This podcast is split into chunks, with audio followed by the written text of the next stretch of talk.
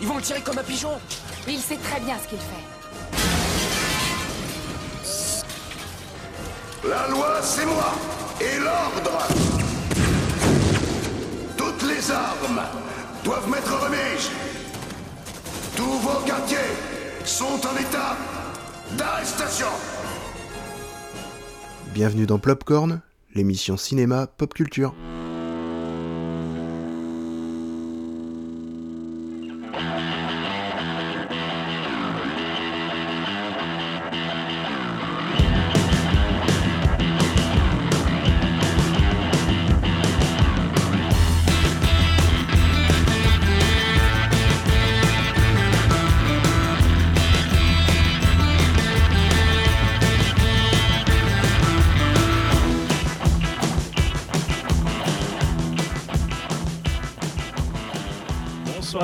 Bienvenue à cette huitième édition de Plopcorn. Popcorn. Donc euh, émission un peu spéciale parce que bon, nous enregistrons à la moitié du mois, donc euh, finalement le Back to the Past sera plus petit. Mais bon, on va faire une petite présentation de l'équipe. Émission aussi spéciale parce qu'on a deux invités et surtout c'est un thème un petit peu spécial. Je te laisse Marion dire le thème. Mais tout à fait, merci. Bonsoir tout le monde. Alors je vous présente Marion, vous la connaissez Coucou. déjà. Toujours moi. hein. Euh, Ce soir, on va parler sur notre débat du jour de la justice dans la pop culture. Alors, c'est un thème qui me tenait à cœur parce que euh, j'ai une formation en droit. Mais euh, vous allez me dire en même temps, euh, c'est quoi ce thème? Je dis, ben, en fait, tant pis pour vous, les amis. Moi, vous m'avez demandé de- d'animer une émission. Je vous ai proposé un thème. Et euh, ben, du coup, voilà. Donc, merci, mon cher David, de, de me laisser la main. Merci, Jeff de rien, de, me suivre également. Voilà. Le- la justice dans la pop culture, ben, c'est l'occasion d'évoquer les films, des séries, voire jeux vidéo ou d'autres choses, hein, euh, autour euh, du droit. Voilà. Bon, ben, par les invités, nous allons toujours avoir notre ami le doc, Jeff Eh, bonsoir tout le monde. et David. Toujours là, un peu des... Il y a qu'un micro pour deux, alors ça va être la galère, Voilà. ne vous inquiétez pas. Ouais, c'est la bricole. Voilà. Donc, Eh ben- Ce soir, pour euh, notre émission spéciale droit, du coup, on a invité deux experts à la, tr- à la table qui sont. euh, Ça expert. doute. euh, Ouais, bah écoutez, on va vous laisser vous présenter, mais laisse-moi faire le truc un petit peu quand même. Voilà, Voilà. laisse- voilà, deux experts qui euh, vont se présenter, ils vont nous dire un petit peu ce qu'ils étudient et euh, qui sont là pour nous apporter un regard un peu, euh, je sais pas, peut-être critique ou réaliste ou des exemples sur euh, leur ressenti par rapport à tout ce qui se passe dans la pop culture et le droit. On vous laisse vous présenter? Bonsoir, enchantée, je m'appelle Eugénie, je suis en Master 2, droit contentieux des libertés. Ah, et voilà, et je Wow. suis euh, C'est déjà très de posé. Radio Campus. Et là, Le droit contentieux des libertés, on dirait de la science-fiction. Ça y ressemble, ça y ressemble. Et ouais, bonsoir tout le monde, moi c'est euh, Lucien, je m'occupe habituellement de l'émission euh, Campus Mag sur Radio Campus, mais je suis aussi étudiant en droit à l'UPPA, à Master 1 droit de l'entreprise, parcours juriste d'affaires. Et c'est un plaisir d'être avec vous ce soir. Oh, Merci c'est d'avoir accepté nos Merci à invitations. vous. Euh, merci pour le risque pris dans cette émission. Le risque. Ouais, mais ça fait ça fait du bien voir euh, des nouvelles têtes, des, nouvelles voix, ça va être sympa. Alors, surtout des jeunes. Déjà et surtout des étudiants pour une fois. Pour une fois, on va avoir le droit au moins Radio Campus, au moins on va pouvoir justifier euh, justifier justement. On a des étudiants. Enfin, on a notre quota, on l'a rempli. Donc bien sûr, euh, émission qui sera passée hein, donc sur radiocampus.fr. Et ben on va commencer. Campus Po. Ram- Ah oui, c'est vrai, je l'oublie toujours, il y en a tellement de Radio Campus. Ils sont Mhm. partout, c'est tellement bien. Donc radiocampuspo.fr et nous allons commencer par Back to the Past. Objection sans rapport avec les faits. Ça concerne le mobile. Objection rejetée Et donc Back to the Past, nous allons parler de ce qui s'est passé ce mois-ci, donc au mois de novembre. Qu'est-ce qui s'est passé? Il y en a déjà qui sont allés au cinéma ce mois-ci? Euh, ouais, ça se pourrait. Ça se pourrait ouais. potentiellement, peut-être parce qu'il y a les animaux fantastiques qui est sorti, mais bon, on va en reparler. Par exemple, on- hein, par exemple.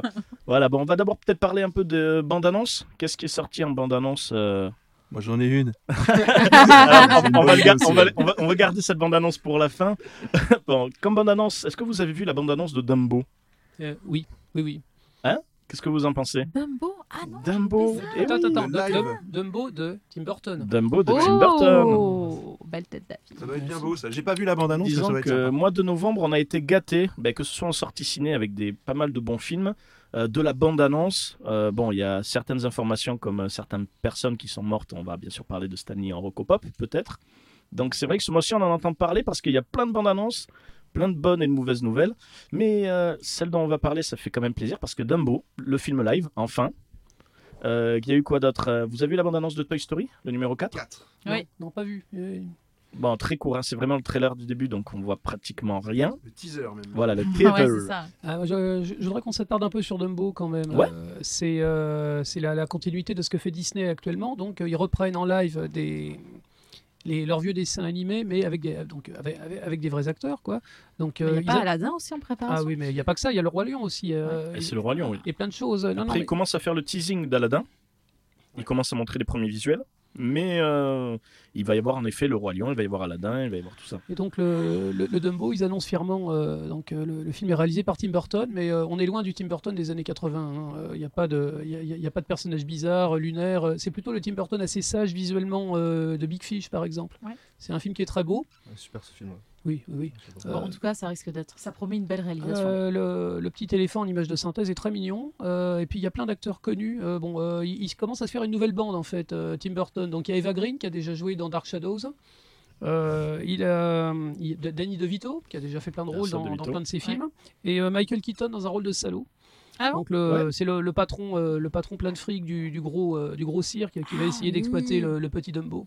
Donc euh, la Ils vont bande lui annonce faire des grosses moustaches. Bah, la, la bande-annonce, quand tu vois, bah, il y a Colin Farrell aussi. Colin Farrell. Colin Ah, j'adore Farrell, Colin ouais, ouais. Farrell dans a les, des rôles de.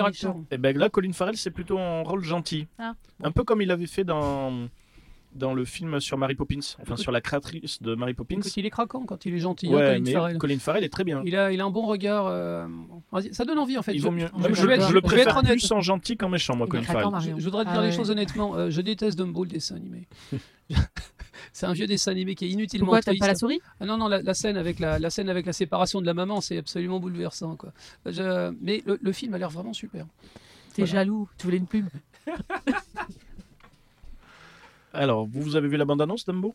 Non, Dumbo, j'ai pas vu. Non Absolument pas, mais, euh, Non, mais Tim Burton, euh, j'ai ouais. tendance à signer à l'aveugle. Ouais, bon. Ouais. Ah, C'est vrai que Tim Burton, c'est celui, tu mets Tim Burton, euh, l'histoire, bah, tu vas le voir pour Tim Burton. C'est vrai que c'est un des seuls réalisateurs euh, où tu vas les yeux fermés. Non, c'est un bon réalisateur, mais là, il est pas dans, il est pas dans le gothique. Il est pas dans le gothique, il est peut-être dans le poétique, j'espère. parce que C'est vrai que. con d'y aller les yeux fermés, Dodo, quand même. au Ouais, cinéma, hein. con, ouais. Mais t'as- Ouais. Mais t'as t'as l'explication maintenant, tu sais. Ah oui, c'est vrai. Après, qu'est-ce qu'il y a eu d'autre comme sortie? Bon, celui dont on pense, euh, on se fait des petits clins d'œil avec David, on va se le Ouais. garder pour la fin. Euh, il y a eu une nouvelle bande-annonce de Alita, Ouais. Battle Ah Angel. oui, Alors, moi, moi, elle m'a fait peur, et je vais rejoindre l'avis de Jachouyan, Oui. Qui fait que Notre moi, ce qui m'a fait peur, c'est qu'ils ont montré euh, le motorball. Le motorball. La scène où, en fait, elle est en, en roller et elle fait le sport. Parce que ça, c'est quelque chose qui est dans un arc un peu plus loin. Et en voyant ça, je me suis dit, merde, j'ai peur qu'ils mettent trop. Parce que Gun, c'est un plusieurs mangas, c'est une histoire vachement large. Et tout ce qu'ils ont montré pour le moment, ça correspondait. Bon, on peut pas trop le diviser en arcs, quoi que si. Mais ça correspondait, on va dire, à l'arc numéro 1. T'as pas peur qu'ils approfondissent pas suffisamment sur un thème et qu'ils Le, essayent de tout le problème, condenser c'est que j'ai peur qu'ils essayent de condenser plusieurs Ah, arcs. ce serait dommage. Disons que voilà, par exemple, si on parle d'arc, c'est vrai que voilà, que ce soit, il y a des BD, ça fait des arcs narratifs. Le- L'exemple le, plus simple, ça va être par exemple Dragon Ball, où il y a l'arc des Saiyans au début, après il y a l'arc de Freezer, l'arc de Cell. Euh, C'est comme- Dra- Dragon Ball, c'était avant. Dragon Ball Z, excuse-moi. Dragon Ball Z, voilà, Non, Dragon le- Ball. le Dragon premier Ball, arc de Dragon Ball, c'est la, la, c'est comme quête des si on Dragon parlait Ball. quête des, quête des Dragon Ball Puis- et après l'entraînement avec. Tortue Géniale. Hein, C'est ça. là, euh, Et c'est vrai que le problème, c'est que là, c'est comme si tu voulais faire pour Dragon Ball Z un film qui parle euh, de Cell et de Freezer. Enfin, de Freezer et de Cell. Ouais. C'est comme si tu voulais mettre deux arcs. Ouais. Et là, du coup, ils ont mis le motorball. Le motorball, décidément, je vais jamais réussir à le dire. Ça, ça donne envie, c'est bien fait. Mais j'ai peur qu'ils veulent mettre trop d'informations. Alors moi perso, la bande-annonce, je trouve qu'elle est magique. Ah oui, la, elle fille, est très elle, bien. la fille, elle est super jolie. Il y a de l'action quand il faut qu'il y ait de l'action. Il y a de l'amour. Euh, On, on a vraiment l'impression que ce film, c'est un projet d'amour. Euh, James Cameron, ça fait 20 ans qu'il essaye de le faire. Après, tu le, tu le vois dans l'esthétique du film. Enfin, moi, c'est vrai que je suis un gros fan du manga.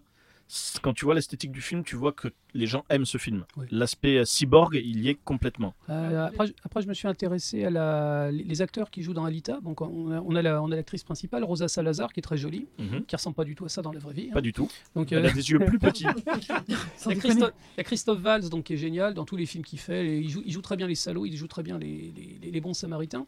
Euh, il y a Jennifer Connelly qu'on n'avait pas vu depuis longtemps au cinéma dans un grand rôle, euh, qui, est, qui est impérial, quoi, qui a beaucoup de classe. Et une surprise, en fait, j'ai vu, j'ai vu la tête de Casper Van Dien, Ah oui. Ouais, Starship Trooper. le, le héros de Starship Trooper. Ah, mais c'est celui, Donc, il, il joue euh, Zapan Voilà. Ouais. Tout à fait. Ouais, ouais, ouais. Et euh, non, ça c'est ça c'est cool. On sent que bah ils vont récupérer des copains à droite et à gauche. Il y a Michel Rodriguez aussi, ben, euh, le, le Ah. réalisateur est mexicain. euh, il place ses copains mexicains partout où il peut. Et ça c'est très cool. On, on sent que c'est un, on sent que c'est un film qui a été fait avec amour. Ah, peut-être euh, Machete, il va faire venir, il va faire glisser peut-être. Danny Trejo, ce serait bien.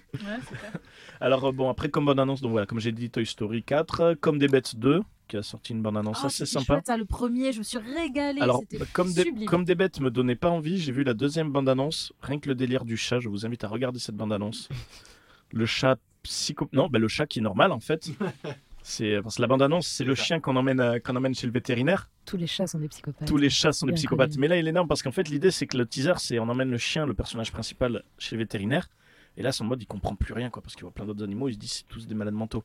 Et là, t'as un chat. C'est très drôle, je l'ai c'est très drôle. et là, t'as un chat qui arrive et qui lui dit Ah, tu vas voir, le docteur est adorable. euh, Il fait, il traîne un peu les, les, les, les problèmes. euh, Enfin, il fait, moi, c'est pas moi qui ai le problème, euh, c'est ma maîtresse en fait. euh, qu'il fait je, je lui donne, euh, je lui donne une souris. euh, Et là, tu sais, c'est le chat un peu euh, qui fait Elle le jette Tu sais, je donne une souris, elle le jette. Je lui donne un oiseau, elle le jette à la poubelle. Et là, du coup, il, il saute sur sa mère en disant Je fais jamais rien, c'est bien pour toi, maman. Et c'est le truc du sociopathe, tu le sens. Et euh, donc, bah, ça explique que les chats sont tous des psychopathes. Donc, euh, comme des bêtes. Vraiment, je vous invite à regarder la bande-annonce, à voir. Bah, écoute, tu m'as tu m'as vendu. Ah ouais, moi aussi. Voilà, mais c'est euh, ça. Mais Mais après, déjà, moi, le premier film m'avait beaucoup plu. Vraiment, je me suis régalée. euh, c'est c'est du petit lait, quoi. après c'est Illumination qui le fait. Donc, C'est- C'est des Français. Ouais. C'est des Français qui réussissent Hollywood. Il faut il faut en parler. Illumi- C'est cool. Illumination, et c'est vraiment. euh, donc, tout le monde va les connaître par euh, Moi, Moche et Méchant et Les Mignons. Moi, c'est vrai que je salue plus justement comme des bêtes et euh, qu'ils ont fait tous en scène aussi. Mm-hmm. Tous en scène qui est assez exceptionnel. Qui, qui va avoir une suite aussi, je crois. Qui va avoir une suite Ouais. Eh ben, je l'attends avec C'est eux impatience. qui font le Grinch aussi. On en a parlé Ouais, sur la ouais, dernière émission. vrai. Le Grinch aussi, c'est fait Ouais. par les Français. c'est- Voilà, donc euh, très très bien. Donc, C'est pour ça que tu le dis à la française. Ouais, le c'est pour ça que tu le dis, c'est ça le Grinch. The, the Grinch. Hein, voilà, the Grinch. Hein, on va manger un hamburger après. hein. Alors voilà, bon, on va parler du teaser. Donc, ben, on a appris le jour où on a appris la mort de Stanley, on a appris aussi qu'ils allaient sortir un film, un film d'une licence ben, pas très habituelle, une licence que tout le monde connaît, ça rentrait dans les Qui- générations, Qui n'a aucun rapport avec Stanley. qui n'a aucun rapport avec Stanley. oui. Voilà, mais ces deux informations brutes qu'on a reçues le même jour, on a appris la sortie du film Détective Pikachu. Donc pas du film Pokémon, Non. mais Détective Pikachu Avec des Pokémon qui parlent. avec des Pokémon, Pokémon qui, qui parlent. parlent. Pour mais dire qui- autre chose que leur Avec la voix de chose, Deadpool. Avec la voix de Deadpool. Alors, ce qui est très drôle, euh, d'abord, bon, c'est vrai que bon, les réseaux sociaux, ça te met bon, tout et n'importe quoi. Et là, quand tu vois au début quelqu'un qui publie, qui partage sortie du film Détective Pikachu, au début, tu sais, tu t'attends euh, au fan movie, à la connerie, Ou à une grosse blague. Ouais, ou à une grosse blague. Bah, tu moi, j'ai pas quoi cette ouais. merde Et là, Enfin, en fait, quand ils ont dit, ils allaient, ils avaient- quand, le, quand le jeu vidéo est sorti, ils ont dit qu'ils allaient faire un film. Et mais, ça, je l'avais pas suivi. mais en fait, Ah, on s'attendait à un film japonais avec un petit budget et des effets spéciaux à deux balles, en fait, comme ce qu'ils ont fait sur euh, Meta- Full Metal Alchemist récemment. Oui. Oui. Et quand tu vois que c'est un gros film avec, euh, avec, des, avec des acteurs, enfin, euh, Ryan Reynolds à la voix et, Ouais, et que ça sort, et que ça sort vraiment. Mais Ouais. voilà, et en fait, c'est vrai que la première bande-annonce, tu sais, t'entends les Et premières c'est pas bâclé, ça a l'air réfléchi, c'est ça a l'air sympa, quoi. Et puis les CGI sont quand même vachement bien faits. Voilà, les CGI sont bien faits. En fait, ce qui est très drôle, c'est qu'avant de lancer la vidéo, tu dis putain, allez, là, dès que tu comprends que c'est un vrai film qui vont sortir, tu dis Mm. mais quelle idée à la con. Surtout détective. Et Pikachu, surtout quoi, c'est Détective pas- Pikachu. Non, mais quand tu Mais mets en fait, play, et- tu te régales. Mais par contre, c'est avec le et quand tu regardes la bande annonce, déjà t'as le premier plaisir coupable de dire merde, j'ai aimé la bande annonce. j'ai aimé la bande annonce. Surtout quand t'as surtout quand t'as plein de potes, tu sais, qui sont un peu traumatisés par Dragon Ball Evolution, ou les gens qui n'ont pas regardé la bande annonce, qui disent ah ça sent Dragon Ball Evolution, là, Ouais. ça sent l'adaptation. Exactement. Alors, c'est Et pas ça, c'est qu'aussi, on a quand même passé euh, notre étape du deuil sur la bande-annonce de Nicky Larson. voilà, c'est ça. Donc, on a Détective Pikachu. Là, tu détective Pikachu et tu regardes la bande annonce, tu dis mais putain ça me donne envie parce que mais Pikachu est bien. Mais déjà rien que Pikachu qui dit pas cette agrafeuse sinon je vais t'électrocuter. Il y a quelque chose. Il y a quelque Ah, chose. Moi, je voudrais demander à nos, à nos invités qui sont euh, de toute évidence de la génération Pokémon, euh, qu'est-ce que vous en pensez, vous? Mais Pokémon, pas tant que ça, mais euh, Nicky Larson, j'étais très très fan moi quand j'étais quand j'étais Mhm. gamine. Ça va changer. ne pas juger un film à son affiche, ne pas juger Alors, un je n'ai pas vu le film. Le problème, c'est qu'il n'y a pas coup, que l'affiche. Ne pas, ne- voilà, ne pas juger un film à son si affiche, à la bande-annonce. Ah ouais. acteurs. Ne pas juger un film au film. Moi, pour la peine, je vais me faire lyncher peut-être, mais je connais pas du tout Nicky Larson. Mais Pokémon, j'ai adoré. Quand j'étais petit, j'adorais. Même quand il y avait le jeu Pokémon Go qui était sorti, j'avais téléchargé le jeu et tout. On comprend pourquoi tu Ah, vas sur l'autoroute enfance, souvent. euh, Nicky Ah, Larson et Détective Conan. Cette, t'as- bande- t'as cette dit bande Conan, ouais, annonce, c'était alors, cool, cette ça. bande annonce, on a pensé quoi alors bien au début, j'ai j'ai eu peur que ça se centrait que sur Pikachu et qu'on voyait pas d'autres Pokémon ou quelque chose comme ça. Et Ah puis mais après- ça grouille en fait. Ouais, ça grouille, il y en a partout, il y a des combats et tout, il y, a des- y a des petites arènes, donc j'étais comme un fou quoi. En Je fait, fais des mais en de fait, enfin, moi, je- Comme je disais dans, un, dans la- le commentaire d'un post qui, qui avait été fait sur. Voilà. Là, là où, Euh, je, là où j'ai- je disais, là je disais, ben les mecs, désolé, moi ça m'a donné envie. Ouais, mais voilà, c'est exactement ça. Je suis dit, je vais me faire En ayant incendier. commenté ça, je me suis dit, voilà, il va se faire incendier, le pauvre dodo, donc je vais aller euh, faire mon petit commentaire.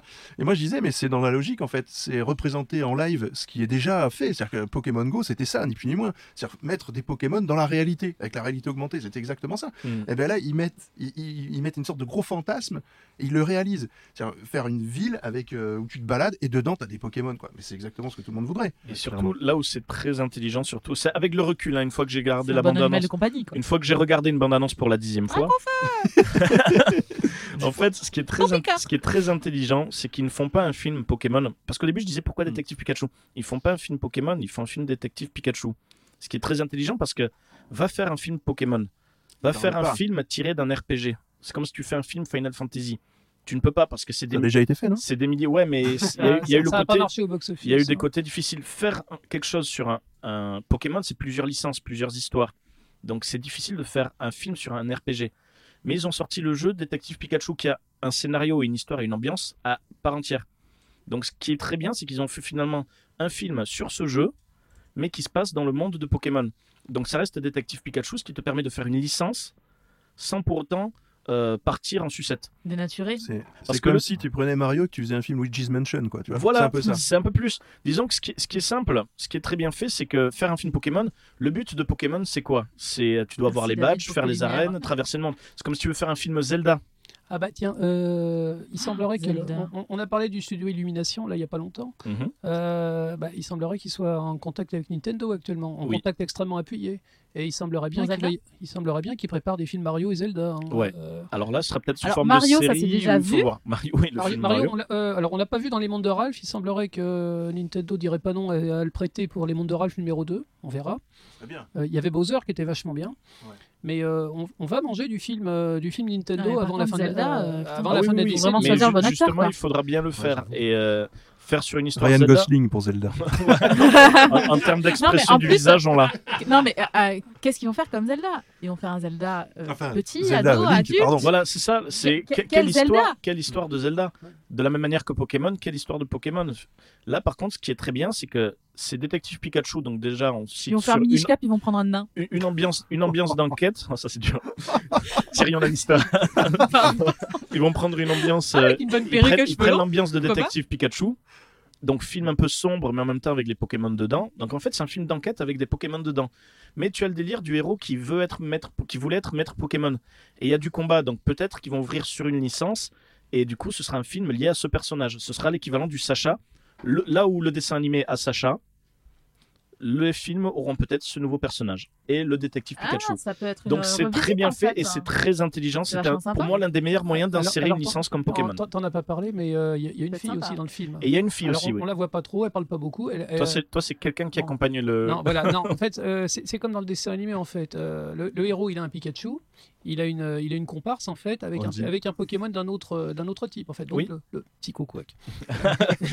J'aime énormément Psycho Quack, c'est mon Pokémon préféré. Il faudrait voilà. que tu m'envoies les liens pour les trucs que tu dis, la Disney. Les ça photos- les photos de non, Psycho Quack Non, euh, les Disney par rapport à Mario, par rapport à Zelda, tout ça, parce que je dis des conneries, mais euh, ça m'intéresse vraiment de savoir quelle orientation ils vont pouvoir. euh, Alors pour l'instant, pour l'instant, c'est pas, c'est des, c'est des rumeurs. On sait que, on Ouais, sait qu'il y a des bien, trucs qui ont été signés et on mais- sait, on sait que Nintendo, eh ben, ils disent rien, mais ils développent mais énormément. ça peut être. Eh ben, ça euh, peut être l'idée sur les adaptations possibles, Je- les je vais dire adaptations qui sont honnêtement, cassées euh, la quand ça se saura, à mon Mario. avis, tu seras au courant tout de suite, quoi. Mm.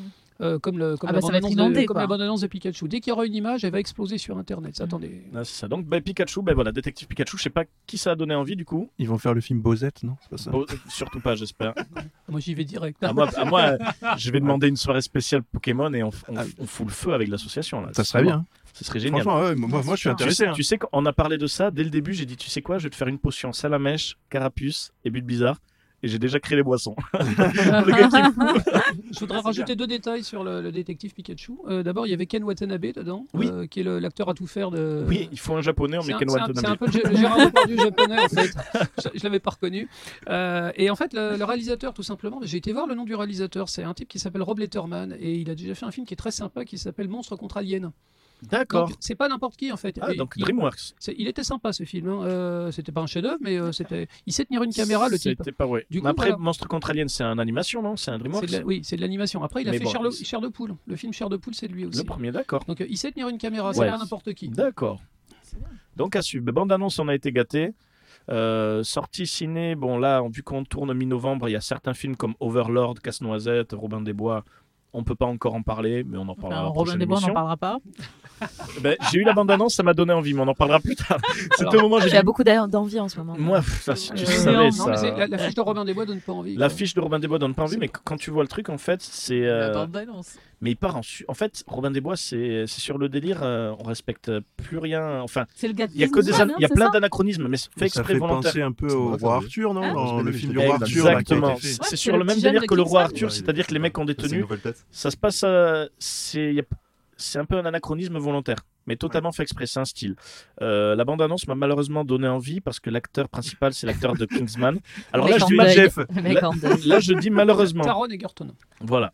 Parce que malheureusement, là où Détective Pikachu m'a vachement donné envie, là par contre, Robin des Bois, j'ai le petit truc, je fais ah, ah non, quand même pas, je vais pas aller le voir, mais bon. C'est à peu près la 74e adaptation de Robin des Bois C'est ça, donc un de la décennie. Pour te dire les autres que, décennies, il y en a voilà, déjà eu plein. Sachant que, voilà. Parce qu'il est libre de droit. La, doit la- être ça, ouais. la dernière, Personnage libre de la droit, dernière ouais, était catastrophique. euh, enfin, la dernière, je parle euh, avec. euh, mince, comment ça s'appelait Avec euh, la dernière. euh, qui était le réalisateur? Ridley Scott. Ridley Scott, justement. Quelle tristesse. Et je vais rebondir justement sur Avec, le... Scott. avec quel acteur? Euh, Gladiator, là. Ouais, voilà, Ah, avec euh, euh, Russell Crowe. Russell Russell Crowe. Crowe, voilà. Justement, et en parlant, on a appris une, une nouvelle avant de parler du film que tout le monde est allé voir au cinéma. Euh, que pensez-vous de l'information qui a fuité, enfin volontairement, sur euh, Gladiator 2 Pardon. On a un rire avec Marion Voilà. qui est Alors, expressif sur suis, le pas, sujet. je, suis pas- je suis passé sur Ridley Scott exprès justement pour pouvoir parler du sais pas si Toi, Gladiator t'as tu 2. vas aimé ça. ressusciter Parce qu'on fait une émission sur le procès, justement. Il va falloir. Ah bah on là, va juger. un. On va juger Ridley. Scott. on va juger Ridley Scott. Qu'est-ce que vous pensez de l'annonce de Gladiator 2 Euh, si ça amorce une euh, très belle scène de bataille, telle qu'on a pu le voir dans Gladiator 1, pourquoi pas? Après, je vois pas ce qu'on va raconter, franchement. Je, enfin, je vois pas l'intérêt perso. euh, je, c'est- tout a déjà été dit dans le premier. Il peut pas y avoir l'héritage, son fils est mort. euh, Voilà, Et parmi nos invités, Lucien et Eugénie, vous en pensez quoi? Gladiator 1, après, honnêtement, je l'ai vu il y a très très longtemps, mais il est long déjà le film, non? Il est, Euh, il est long, il dure deux heures, ouais. Ouais, mais disons que c'est un standard maintenant. C'est un standard, il est vraiment- C'est la durée d'un film, euh, gros, gros budget, standard. Il y a un acteur Marvel, que, hein David aime beaucoup, il aime bien placer son nom. Hein, Joaquin Phoenix? Ah oui, celui qui renaît de ses cendres à chaque fois. Oui, oui, Voilà, c'est ça. oui. Le running gag. et, et Eugénie Non, pas d'avis euh, Pas d'avis particulier sur Gladiator 2. Par contre, Joaquin Phoenix, oui, c'est quand il veut. Voilà. Ah bah, quand Le euh, Le message est passé. Alors, tu sachant, sachant que son personnage meurt dans le 1, mais. Oui, alors, bah, dans- justement, il va renaître. Alors, ça. Non, justement, l'idée. le problème, le problème de, de Ridley Scott, c'est qu'il commence à avoir euh, un curriculum vitae chargé. Oui. Dans, les années 70-80, c'était un chef, c'était, il faisait que Ouais. des chefs-d'œuvre et c'était un véritable artiste. Mais depuis qu'il produit lui-même ses films, euh, il, a- il- il fait des films euh, de plus en plus décevants. Oui. Ah, Tu parlais, de, tu parlais de, de son Robin des Bois qui était très très décevant. Euh, quand il a tenté de reprendre le mythe alien, il faut être honnête que ça s'est pas bien passé. Justement, c'est, j'allais dire sur ça, c'est vrai que moi, si je dois faire, si je dois dire quelque chose à Ridley Scott, je dois lui dire, je- bon, j'ai rien à lui dire parce qu'il fait, c'est un super réalisateur, mais faut qu'il arrête les conneries. Il est un passif maintenant. Il est un passif et maintenant on est clairement- méfiant. Mais On voilà, non mais faut clairement qu'il arrête les conneries. Euh, surtout bon, dans l'idée de Gladiator 2, c'est Lucius, c'est l'enfant Ouais. qu'on voit dans le 1, ce serait un film sur lui. Ah mais qu'il appelle pas ça Gladiator, qu'il fasse une autre histoire et que finalement, tu le vois. J.J. Abrams, c'est très bon parce qu'il peut faire des liens entre des films Mm. sans te montrer le lien. Ridley Scott, il te fait un pseudo teasing à la con. Voilà, je dis ça parce que moi ça me trouve le cul. Encore une fois, plein de gros mots. non, c'est parce que clairement, tu vois, il avait fait lorsqu'il avait, lorsqu'il avait fait Prometheus, il avait fait plein de clins d'œil en disant que c'était les origines d'Alien, sans trop le vendre, mais il avait fait quand même petit clin d'œil. On y croyait très fort. On, était On y croyait très fort. film. Et il te faisait un peu penser. Et quand tu vois le film et que c'était une belle, euh, mauvais, un très bon mauvais film, C'était super décevant. c'était en très décevant. Finalement, il a commencé à dire Attendez, les gars, j'ai jamais dit que c'était les origines d'Alien. Ouais. Donc c'est nous prendre un peu pour des cons. Mais Et là- le- problème, c'est que Covenant est fait avec l'idée de, de rectifier le tir. Oui, Et voilà. il trouve le moyen de. De le, de défoncer. Mais il, trouve le moyen de faire pire en fait. C'est ça. Et là, le problème, c'est que je sens déjà Gladiator 2, où finalement, c'est à chier. Et il commence à dire Mais attendez, j'ai jamais dit que c'était Gladiator 2, les gars. c'est les journalistes qui l'ont dit, ils ont pris des libertés. Donc euh, voilà. Donc, euh, vachement bien. ouais, Souvent, les alors je suites, le connais alors. pas. voilà. Quand les premiers films sont très bons. Et surtout qu'il se suffit à lui-même. Ça déçoit forcément. C'est comme si tu voulais faire la suite de Mary Poppins. Ah merde Alors l'ai moi, j'ai- moi, j'ai beaucoup d'espoir dans la suite de Marie Poppins. Non, je suis moi désolé, Non, j'irai le voir avec ma fille. Voilà. je, dis ça, famille je dis ça danse. pour rigoler. Bon, alors, pour finir le Back to the Past, hein, parce qu'on a pas mal euh, prolongé, euh, Détective Pikachu nous a pris beaucoup de temps, euh, il y a un film qui est sorti ce mois-ci. Pas mal de personnes sont déjà allées le voir. Marion, tu en parles? Ah oui, les animaux fantastiques. Numéro 2. Euh, on a fait la soirée, hein, donc euh, on a vu un Alors, et nous, on deux. s'en est tapé. Alors, moi, entre les marathons, les soirées, enfin, marathon Harry Potter qu'on a fait, entre les soirées Animaux Fantastiques, j'en peux plus des sorciers. Là, là, je- j'en peux plus. Là, les. Wingardium, là, les Wingardium Leviosa, c'était toi. Ridiculous, voilà. Moi, c'est. euh, Ridiculous. Alors, qui a vu le film Qui ne l'a pas vu Et qui a envie de le voir? Pas vu, envie de le voir. Pas vu, envie de le voir, David Pas Lucien vu, envie de le voir non plus. Pas- Enfin, pas, pas vu non plus, mais j'ai envie de le voir aussi. Ok. Eugénie? Oui, pareil, pareil. Pareil. Marion, toi, tu l'as vu, Jeff Ah ouais, aussi. vu. et je vais y retourner. ouais. Et comment vous avez. En fait, on y était tous les trois. comment vous avez trouvé? Ah, moi, je me suis, Sans spoil. je me suis régalée. Mhm. Voilà, la, la musique du premier m'avait déjà tellement enchantée, la musique du second, j'ai trouvé intéressant. Je pense qu'il faudra que je m'y penche un petit peu plus dessus pour euh, bien distinguer les thèmes des nouveaux personnages. Euh, j'ai trouvé qu'ils avaient bien approfondi certaines choses. Il y a d'autres choses j'ai moins accroché, euh, mais après, bon, il faut tout pour faire un film. hein. Mais j'ai trouvé que Johnny Depp était sublime, très bien maquillé. Il On en a d'ailleurs. l'unanimité Voilà. pour, et Ouais. ça faisait longtemps que c'était pas arrivé. hein. Voilà. Il, est, il est très très bien. Et du coup, c'est comme il a un rôle, en fait, il est très presque euh, réservé, quoi. hein. Euh, enfin, il dit, il dit pas grand-chose. euh, il est il moins est ex-. Il est menaçant. Oui, voilà, il est charismatique, menaçant, euh, charismatique, ouais, mais du coup, il en fait pas des tonnes, quoi. Bah, c'est un Mm. peu Dark Vador. Hein. Dark Vador, il faisait pas grand-chose dans le premier Star Wars. Et ça le change, et, et ça m'a plutôt plu. Ouais. Alors, euh, toi, Jeff, t'en as le, pensé le- quoi le premier Animaux Fantastiques, j'avais beaucoup aimé, mais euh, j'avais beaucoup de réserves sur la fin du film, euh, qui, qui cassait un peu la magie. Je trouvais que ça partait un peu en sucette avec de l'image de synthèse à, à tout va. Et euh, là, j'ai trouvé que c'était c'était mieux. Euh, le film est bien foutu, euh, il y, a- il y a- il y a beaucoup d'enjeux. Croyance a bien grandi. Alors, ce que, ce que les gens lui reprochent en fait à ce film, euh, la, la majorité, Alors c'est justement, je vais peut-être, euh, c'est peut-être moi justement mon avis. alors euh, ça paraît assez disparate. On sort plein de personnages et il y, a- y une critique quelque part qui a dit qu'on avait l'impression qu'ils étaient avancés comme des pièces sur un jeu d'échecs. Mhm. Alors un coup il y a une scène pour voir un, pour voir tel truc, une un coup il y a une scène sur. On a du mal à voir l'échiquier dans sa totalité. Et euh, j'ai trouvé qu'il y avait des il y a des révélations à la fin qui sont extrêmement tortueuses. On se croirait dans une pièce de boulevard. euh, c'était un tel, ah mais non c'était un tel, ah mais en fait il était pas mort, ah mais si il était mort. Ça, j'ai trouvé que ça alourdissait le film de, un petit Oui, peu inutilement. Je suis d'accord. Mm. Pour le reste, c'est un enchantement. Ouais. Littéralement, je ne m'attendais pas à ce que ça soit aussi bien. Euh, vraiment, je, je conseille à tout le monde de le voir, les gens qui aiment Harry Potter ou pas, parce que vraiment, c'est bien. C'est vraiment un super film avec des super acteurs. hein. Eddie Redmayne est génial. Ah oui, il est formidable. Alors moi, c'est vrai que mon avis sur ce film, c'est que j'ai été énormément déçu des Animaux Fantastiques 2, mais vraiment déçu, un peu les boules. Mais euh, pour autant, en fait, j'adore cette licence et je peux pas dire que c'est mauvais parce qu'en fait, tout est bon. C'est juste que je regrette le cahier des charges de ce film. Euh, parce que le scénario est très bien, les personnages sont excellents, la musique est vraiment belle, les effets spéciaux sont super, Johnny Depp est excellent, tout est bon.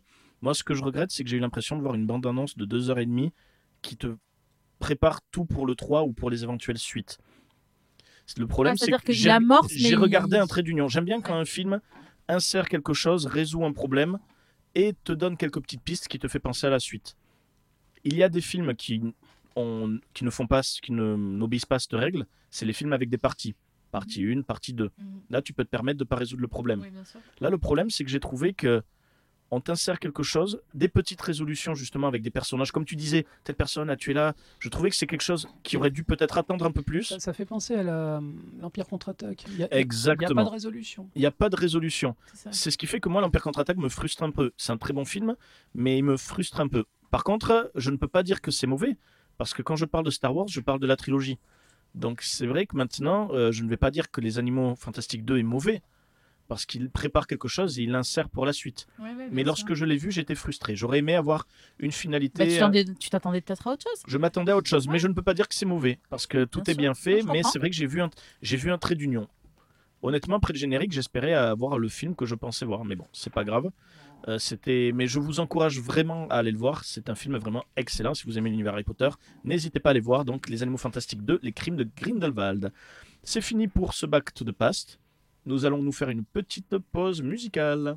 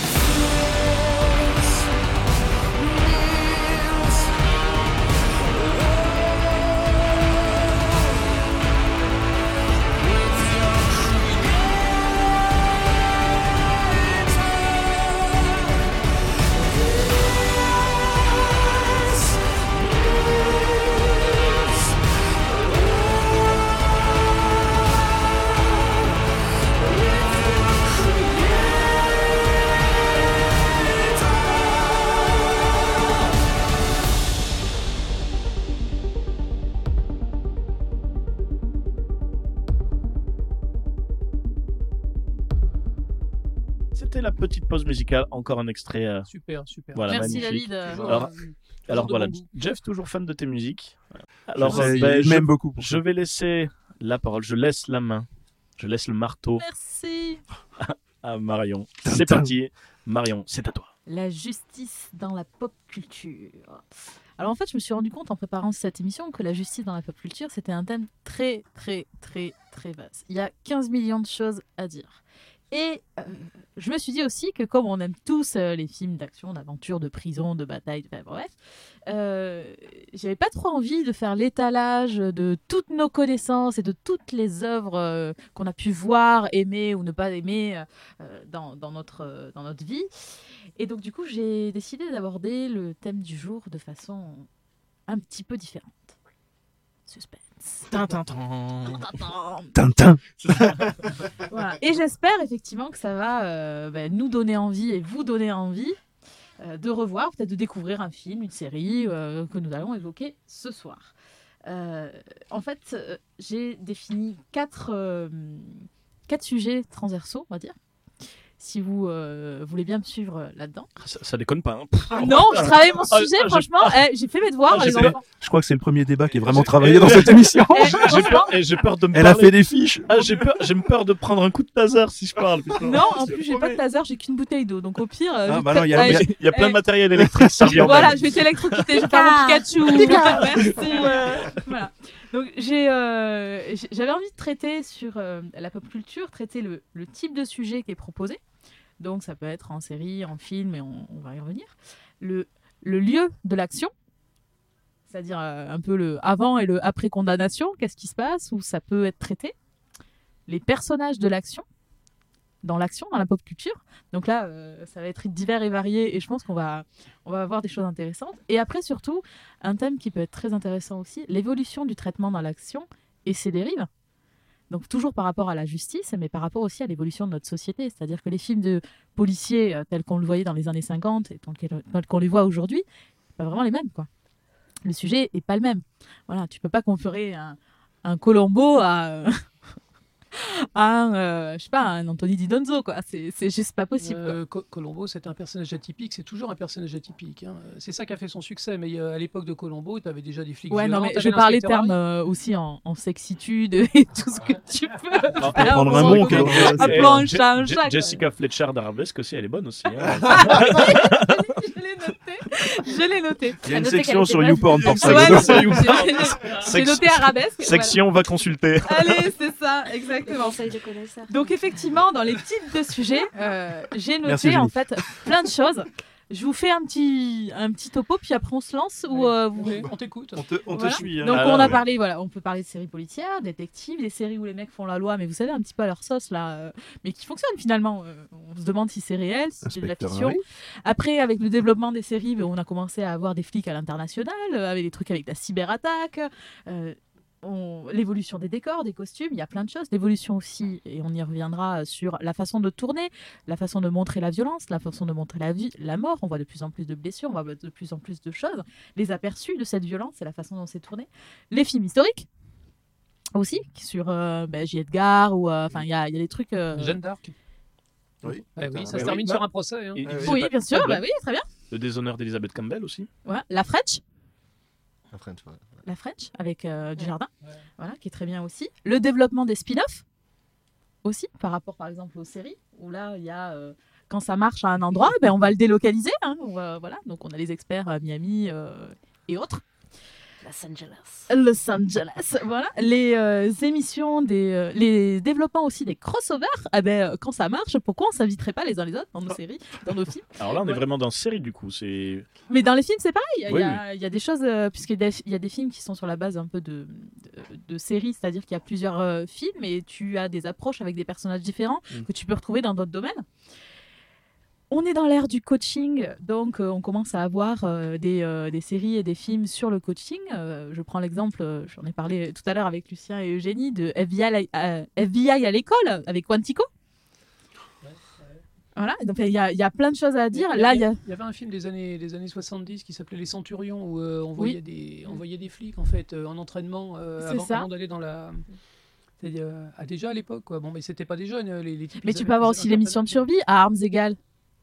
C'est une émission de survie. Oui. avec Demi Moore. Il y a plein, de, il y a plein de choses. Et après, bon, le- tout ce qui est euh, euh, détournement de la justice dans la pop culture avec, euh, on va dire, les trucs humoristiques. Bon, euh, y a-t-il un flic pour sauver la reine ou au commissariat central? On, Voilà, on va passer euh, vite fait. Voilà. C'est à peu près tout ce que j'ai noté. Il y a plein de choses à dire. Qu'en pensez-vous? Eh ben c'est parti. Voilà. On va commencer par les spécialistes déjà. Euh, quelle est votre approche? En fait Vous-même, vous êtes, vous êtes en rapport avec le, avec le droit, euh, mais vous êtes, vous êtes- en rapport avec le droit qui n'est pas, qui est pas, scénaris- qui est, qui est pas scénarisé, qui n'est pas filmique. Qu'est-ce que vous pensez euh, quand vous voyez un film de, un film de procès par exemple? C'est-à-dire que c'est souvent américain, je trouve déjà. Donc Oui, euh, c'est quand même totalement injustice, différent. déjà. Euh, j'en- J'en parle un peu. euh, je, je vous en parlerai tout à l'heure, si vous me le permettez. Bien sûr, elle a un film en exemple. T'es Ouais. là pour ça. J'ai deux films où euh, je compare un peu euh, droit américain, droit français, parce que, parce que ça n'a juste rien à voir. Et, euh, et en plus de ça, parfois, même quand ça respecte à peu près le droit français, euh, c'est- y a- y- la fiction prend le dessus sur, euh, sur la réalité euh, juridique, on va Parce qu'il ne faut pas oublier que le, le cinéma c'est divertissant. Donc voilà, ça, Exactement, ça. exactement. Mais on s'est tous posé la question à un moment donné si ça peut arri- arriver réellement. Eh ben, je Voilà. j'en parle plus tard. Eh On ben, va en mais même maintenant, si tu veux, euh, vas-y. Ben, euh, moi. Voilà, on m'a dit film ou série, et euh, j'ai fait le choix de vous parler de deux films. Parfait. Donc, euh, 12 Angry Men, donc 12 hommes en colère, Mhm. et Woman in Gold, La femme au tableau. Voilà, donc euh, 12 Angry Men, donc c'est un film qui est juste culte, qui est réalisé par Sidney Lumet, qui est sorti en 1957. Donc c'est un vieux film. Il est passé il y a pas longtemps sur Arte, il me semble. Ah ouais, Ouais. J'aime bien Arte. J'ai l'air jeune, mais voilà, moi c'est soirée, euh, ouais, tisane, Madeleine, euh, soirée sur Ar- Arte. Ar- Arte, c'est pour tout le monde. hein. Et pas formidable. Tisane Madeleine, c'est la première fois. Autant tisane, euh, autre gâteau, ok. Tisane Madeleine, très bien, faut essayer. Madeleine Bijoux, c'est pour faire Les de la bijoux, les Madeleine Limoges et bijoux. Et donc, euh, 12 Angry Men, c'est l'histoire d'un huis clos dans lequel euh, 12 jurés, parmi lesquels Henri Fonda, qui est le juré numéro 8, doivent se prononcer quant à la culpabilité d'un jeune homme qui est accusé d'avoir assassiné son père. On part donc sur la définition de l'enfer. hein. Imaginez-vous enfermé dans une salle pour une durée indéterminée avec 11 inconnus dont vous ne pouvez vous extraire à l'unique condition que vos 12 voix ne fassent plus qu'une. Alors aux États-Unis comme en France, le délibéré, il est secret. Donc euh, c'est un principe général du droit public français, s'il vous plaît. Et euh, la Cour de cassation le reconnaît comme un principe général du droit. Donc le secret, il est permanent, c'est-à-dire qu'il dure même après le prononcé du jugement. Donc on ne sait pas qui a voté quoi, etc. Euh, Normal. donc, euh, ouais, autant, autant- tant Normal. ouais. C'est normal, oui, mais on ne sait pas en fait. C'est vrai que tu, tu l'exposes parce que voilà, euh, ça paraît normal, mais euh, c'est le droit. Voilà, c'est ça. 12 hommes se retrouvent donc à débattre de la situation, à examiner les pièces du dossier afin de prendre une décision, sachant qu'il ne peut y avoir qu'une solution, donc, vu qu'on est en droit américain, soit l'accusé est reconnu coupable, soit il est reconnu innocent. Et donc c'est là que le système judiciaire américain et français se différencient. raisonnable. Voilà, puisqu'aux États-Unis, exactement, vous êtes présumé coupable. En France, vous êtes présumé innocent. Ça signifie que lorsque vous êtes suspecté d'avoir commis une infraction, un délit ou un crime, vous ne pouvez être considéré coupable avant d'avoir été jugé comme tel par un tribunal. C'est ce qu'on appelle donc la présomption d'innocence, tu l'as dit Marion. Et ça a l'air de rien, mais ça change tout, notamment en ce qui concerne ce qu'on appelle la charge de la preuve. Donc c'est un mot très technique qui en fait est très simple. En gros, aux États-Unis, vous devez démontrer que vous n'avez pas commis le délit ou le crime qu'on vous suspecte d'avoir commis. En France, au contraire, c'est à l'accusation, c'est-à-dire au procureur de la République, euh, que revient la charge de la preuve. C'est-à-dire que c'est lui qui doit rapporter la preuve de votre culpabilité, sans quoi, s'il y a un doute, vous serez jugé innocent. Voilà. Alors bien sûr, il existe des exceptions en droit, on ne va pas euh, toutes les citer, Euh, mais à part euh, donc quelques exceptions dans, dans ce genre, le principe de présomption d'innocence fait que le doute profite en principe à l'accusé. Et encore heureux, car juste, donc là je vais faire un petit rappel, voilà, ça me paraît important. Euh, Robert Badinter le rappelait, si la peine de mort est moralement inacceptable, c'est parce que la justice est faite par les hommes, et donc je le cite, aucune justice ne peut être absolument infaillible. Et Voltaire disait, il vaut mieux hasarder de sauver un coupable que de condamner un innocent. Tout à fait. Joli punchline. Bah écoutez, c'est la première fois qu'on cite du Voltaire dans Eh le ouais, popcorn. eh ouais.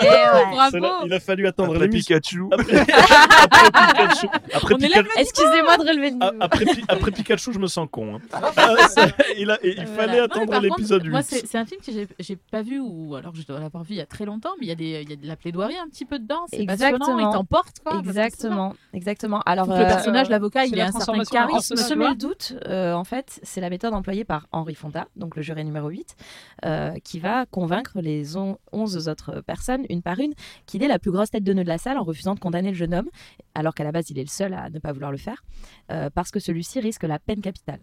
Et donc là euh, aussi, encore différence avec droit français, droit américain. En droit français, on juge en fonction de la peine. C'est-à-dire que voilà, si on vous reproche quelque chose, on va se dire oui, mais il risque autant, est-ce que c'est pas disproportionné, etc. Alors qu'aux États-Unis, on juge regardless of the consequences. Vous remarquerez, euh, voilà, je suis tellement pas bilingue. Euh, C'est-à-dire sans tenir compte de ce que le prévenu risque. Donc voilà. Euh, donc on l'a dit en France, euh, il faut pas l'unanimité. Mm. Il faut pas qu'il se mette, euh, qu'il soit unanime, contrairement aux États-Unis. Euh, dans les deux cas, c'est vote à bulletin secret. Donc pas d'influence, pas d'effet de groupe, euh, pas de reproches euh, à l'issue du procès. L'influence et le- et l'effet de groupe, enfin, il peut être pendant les, les délibérés. Alors justement, quoi. il y a une scène dans 12 Angry Men où ils partent, euh, ils partent aux toilettes et en fait ils se, disent, euh, ils se disent qu'il est hors de question euh, qu'ils innocentent euh, ce mec-là qui a priori a tué son père. Donc en fait, il y a des influences euh, plutôt tacites, des regards, des on peut pas s'empêcher d'exprimer son vote, etc. Mais est-ce que c'est une scène qui, est, enfin, qui pourrait être véridique? C'est-à-dire qu'ils Oui. Oui, peuvent se retrouver dans les toilettes Oui. comme ça ou- Je pense. Oui, oui. Ouais. Ah ouais, moi ça me paraît totalement ouais. plausible. Et après, euh, par rapport à la, Bon, à voir euh, si on les fait aller aux toilettes un par un, mais Oui, non, bon, ça, faut être très très. à la, la différence aussi de ce qui se passe, je pense. euh, enfin, après, je sais pas si c'est vrai ou pas. euh, aux États-Unis, pour pouvoir obtenir des aveux, tous les moyens sont Oui. C'est-à-dire que euh, le flic, il, il fabrique une preuve. Et dans- il y a des séries, j'en ai vu il y a pas longtemps, où le mec il fabrique une preuve vraiment. euh, il écrit euh, un mot sur euh, sur un sur un papier. et il dit que c'est euh, la défunte personne, la victime, qui a euh, dénoncé son coupable. Et il Bah, dit c'est lui c'est qui- Omar Mathieu en fait. hein. Ouais, ouais, ouais, Ouais, ouais, ça c'est ça, ça exactement. Et, euh, et ça, effectivement, pour pouvoir obtenir des aveux et obtenir une condamnation, euh, c'est réalisable. En France, ça me paraît complètement Non, impossible. quoi. C'est pas possible. Impossible, on le- vérifie la les- véracité de la preuve, Le truc sur les de jurés, là, ils sont coupés du monde, les jurés. Ils sont uniquement Alors- entre eux et ils sont, euh, ils sont coupés des médias et ils, peuvent- ils rentrent pas chez eux. Ils peuvent pas communiquer, Ouais. ils peuvent pas. Ouais, ouais, c'est hyper impressionnant. Et euh, ce que je trouvais aussi intéressant dans ce film, c'est que c'est qu'on voit à quel point la composition du jury, elle est forcément hétérogène en fait. C'est-à-dire qu'ils n'ont pas les mêmes passions, ils n'ont pas les mêmes métiers, ils n'ont pas le même âge. Euh, donc là, dans le film, il y a un publicitaire, un gérant de garage, un peintre en bâtiment, un retraité. Et en fait, on se demande si- où, euh, enfin, dans quel autre euh, genre de situation ces gens-là auraient pu tous discuter ensemble. Ouais, mais pas là, il n'y avait pas le docteur Boule pour manipuler avec la science du procès. Donc forcément, ils ont 50 ans de retard. Donc voilà, après. Bon, a euh, été aux condamné, le gars, ou pas? aux Ah, ça, il faudra regarder le film. Aux États-Unis, Ah, est-ce qu'il Eh, arrive à convaincre les Wikipédia. 11 autres? Pas de spoil. Et, et toi, du coup, Génie, sur, sur les deux systèmes français-américains, Ouais. lequel toi tu, enfin, tu préfères? Tu trouves le plus juste Ah, pour moi, la présomption d'innocence, je pense qu'on est d'accord là-dessus, euh, Lucien. La présomption d'innocence, mais après. si- Le système français. Ouais, le sûr, système ouais. français, c'est sûr, bon, c'est bien, mais après, ça arrive à des abus, parce que comme tu dis, Oui. le doute profite à l'accusé. Oui. Là, on a vu, enfin, il y a une affaire qui est sortie sur un ancien ministre qui, avait- qui est accusé de viol par rapport Georges à- Tron, Ouais, c'était un Tron. ancien maire et euh, ouais, ouais, ouais. Il a, Et été, en- il a été acquitté grâce à ça, tu vois. Ouais, En fait, il, est- il a été acquitté parce qu'il avait euh, maître Éric Dupont-Moretti, qui est euh, surnommé Acquittator. Il a, il a effectué 145 ac- acquittements. Voilà. Donc, euh, Éric Dupont-Moretti, c'est quand même. Non, il, a, euh, il a sa carrière politique qui est quand même en lambeaux. Donc euh, il y a quand même une justice quelque part. Oui, ça c'est sûr. Ouais, C'est pour ça qu'il fait- il un show maintenant. étiquette, quoi, Il aura une étiquette toute sa vie. C'est vrai Et après, en termes de cinéma, le- lequel est le plus facilement adaptable?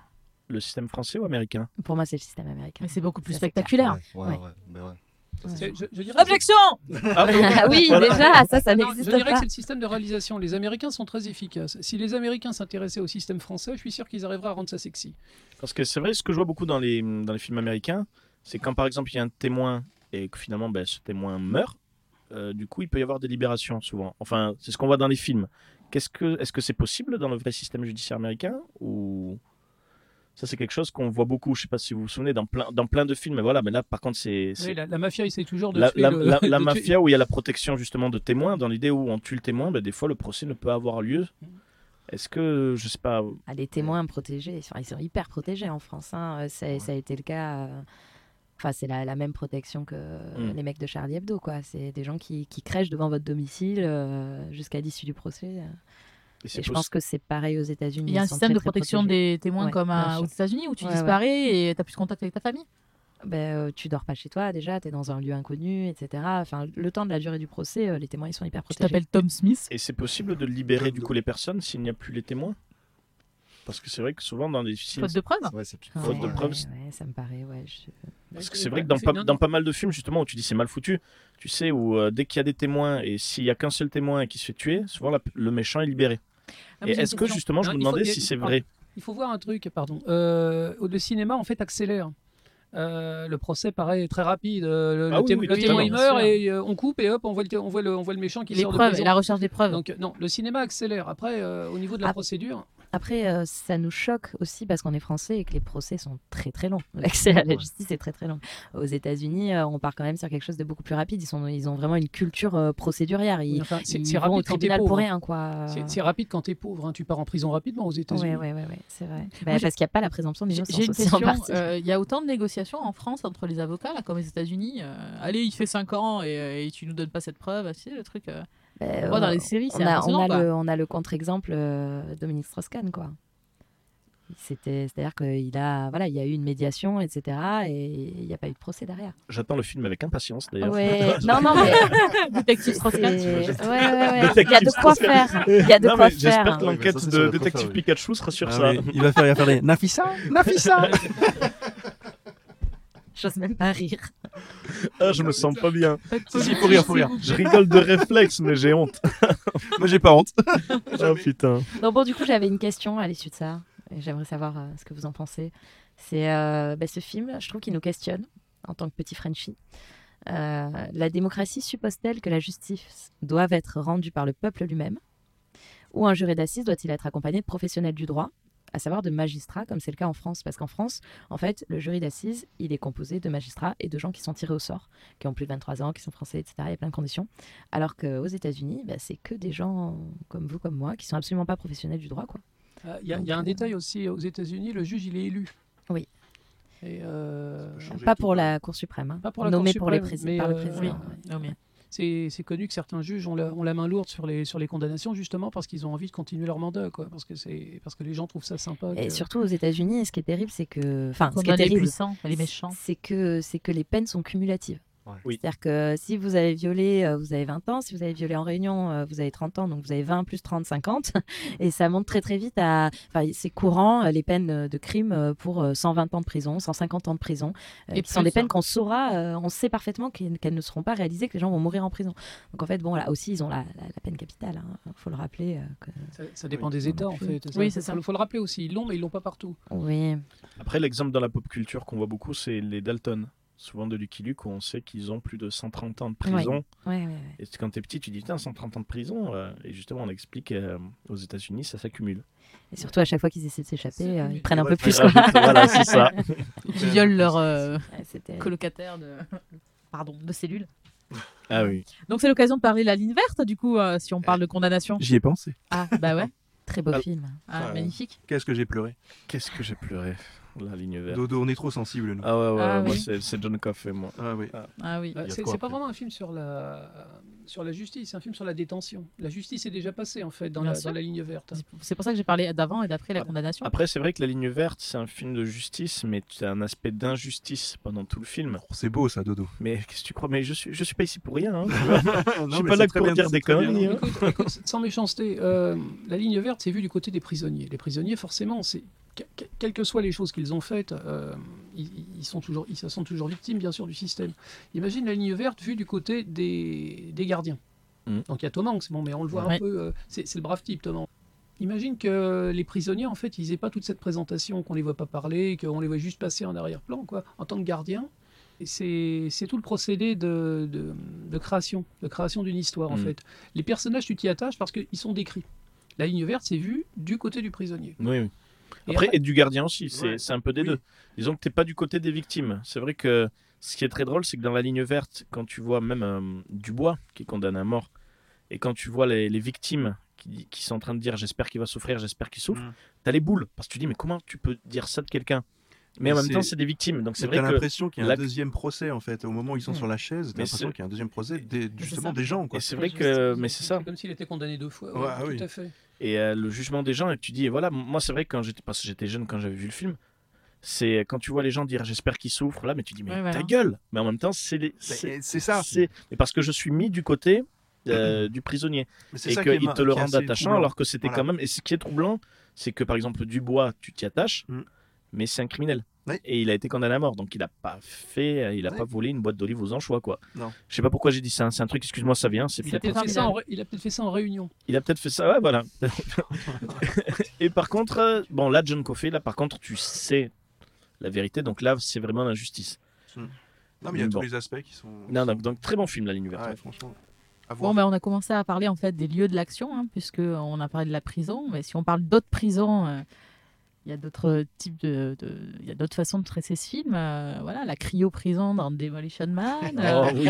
voilà. Et donc je vais, Joli. je vais faire un joli parallèle. euh, Meurtre, mort, détruire. Meurtre, mort, détruire. voilà, avec euh, ben, c'est oui, c'est euh, Snipe. euh, je crois. Wesley Snipes. Voilà, voilà. Voilà. Euh, peluche, pour se. Petit Papa Noël. Voilà. Et, euh, et donc cet été est sorti un film euh, où j'ai dit quand on sait plus tra- quoi traiter comme euh, de quelle façon traiter un sujet, euh, notamment sur les requins avec un nom trouble, eh ben sur la prison, il y a la même chose avec Lockout. Quand on sait plus comment traiter le sujet de la prison, on la met dans l'espace. Oh, eh ben Dieu. voilà, qui c'est qui a vu Lockout? Je l'ai vu et Ouais. j'ai été étonné parce que c'était plutôt pas mal. Eh ben moi aussi. C'est- Et c'est du Besson dans ce Oui, truc-là. bah, c'est pour ça que j'ai été étonné. Oui, voilà, moi aussi. C'est c'est exactement ça. Ah, le, le Besson bashing. Non, non, non, c'est très très divertissant en fait. C'est un film, un qui est très con, mais euh, finalement c'est divertissant, c'est bien foutu. euh, la prison cryogénique dans l'espace, euh, c'est une super idée. C'est juste fait pour se divertir. Hein. Faut pas chercher plus. Hein. Mais Mais, euh, Lockout, il est vieux, non? Ça fait un petit moment qu'il était. Il y a- il y a- 2000 des trois- années déjà. Si, Ouais, ouais, ouais, Il ouais. a une dizaine d'années, c'est avec Guy, Guy Pierce. Ouais. Voilà, Ah ouais, euh, Lockout, c'est ouais. plutôt, plutôt intéressant. Après, il y a d'autres films sur les présents. Je pense à Midnight Express. Ah bah, a- euh, Parce qu'on est dans la science-fiction, on pourrait parler de Ju- Judge Dredd? Minority Ah, Report. je croyais que tu allais parler de. Fortress, tu vois. Non, Ah bah, allez-y, bah, hein. Ju- Judge Dredd, c'est ça. c'est c'est- il, est, il est flic et juge à la fois. Donc euh, ça. il, il est dans la rue. Il, Il applique est la son- justice. Absolument. La il, loi, il- c'est il moi. applique, il applique son jugement, c'est en 30 secondes. Après, il, euh, il- les juges sont, sont censés avoir la, avoir la formation. hein. Donc, euh, il arrive devant le gars, il dit Toi, 50 cubes, allez hop, le mec, 50 cubes, euh, toi, à la mort, et blâme. Euh, bon, c'est une parodie. Hein. C'est Coupable. Judge Dredd est un personnage anglais en fait. C'est une vision européenne en fait de, du droit du droit américain quelque part. Euh, C'est un personnage qui a été inventé dans les années 70. Euh, C'était vraiment un peu les Anglais ont, rec- ont reconstitué l'inspecteur Harry quoi. Mais, euh, mais c'est intéressant. Ça donne une idée. euh, ça donne une idée vraiment de ce qu'on pense des Américains. Judge Dredd. C'est- une caricature. Et du coup, par rapport au lieu de l'action, c'est quoi que vous préférez? Les choses qui se passent dans les tribunaux, dans les tribunaux, dans les commissariats, dans les prisons?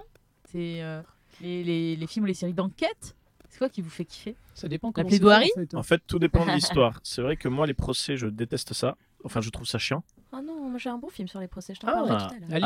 Ali Ah, vraiment Après, après, non, justement, non, non. qu- Quand c'est bien fait, mais c'est vrai que comme ça, j'aurais pas le réflexe de voir un, un film sur le procès. Non, mais Ali McBeal, c'était super intéressant. Oui. Il parlait de, de, de, de points, de, points, de, de, de- de points légaux. euh, Mais il y en a plein. Après, même, il y a, il y a- je me souviens du film Menteur Menteur, où il y a le, ces procès, et c'est dans l'idée euh, faire le procès quand tu peux pas mentir. En, en cherchant un peu, j'ai pas le titre en tête, mais euh, il y a un film avec Vin Diesel. Je l'avais pas reconnu sur le coup. Ouais. Ça a et ça a l'air d'être une, su- en fait, c'est une sorte de comédie euh, mafieuse en même temps. Et ça a l'air excellent. Je, je sais pas si t'as le Je titre en je me tête. souviens plus le titre non plus en fait. Vin Diesel joue le rôle d'un d'un mafieux et il y a un gros procès et euh, il manipule tout le monde en fait. D'accord. Il joue un peu l'imbécile et puis ensuite il se, il se rend sympathique et on se rend compte à la fin du film en fait qu'il a manipulé absolument tout le monde dans le procès. Il est excellent. Après, moi, c'est vrai qu'un si- un film que Je j'adore. Jugez-moi coupable. Voilà, c'est ça. C'est exactement. Je Google Je est connais mon pas, ami. hein, Voilà. Non, mais c'est exactement ça. J'ai. Bien. Après, film, moi, un de mes films préférés, justement, qui traite de justice, donc la procédure du jugement, c'est euh, bon, c'est pas le film qui rentre dans les annales, mais c'est vrai que je l'ai trouvé très très bien. C'est Que justice soit faite. Je sais pas si vous en avez entendu parler. Non, Comme ça, ça me dit rien. Peut-être. Avec mais- Gérard Butler. Oui, oui, non, bien Non, sûr. ouais, mais, ça- euh, mais je crois, je crois non. qu'on a compris là. Gérard Non. Butler, on peut le Gérard. Butler. Mais en fait, non, l'idée est vraiment bien, c'est que c'est à la base euh, un gars, sa, sa famille a été, euh, sa femme et sa fille ont été tuées. Lui, il sait qu'il a vu les deux criminels. Euh, le problème, c'est qu'il y a, euh, comment dire, il y a un criminel, comment dire, voilà, c'est dans, le principe des négociations. Il y en a un qui a tué sa femme et sa fille, et l'autre qui, qui a assisté, qui lui a dit non, il faut pas, euh, viens, on se barre, on fait juste le cambriolage, on ne les tue pas. Le problème, c'est que le procès s'est fait, c'est Jamie Foxx qui fait le procès.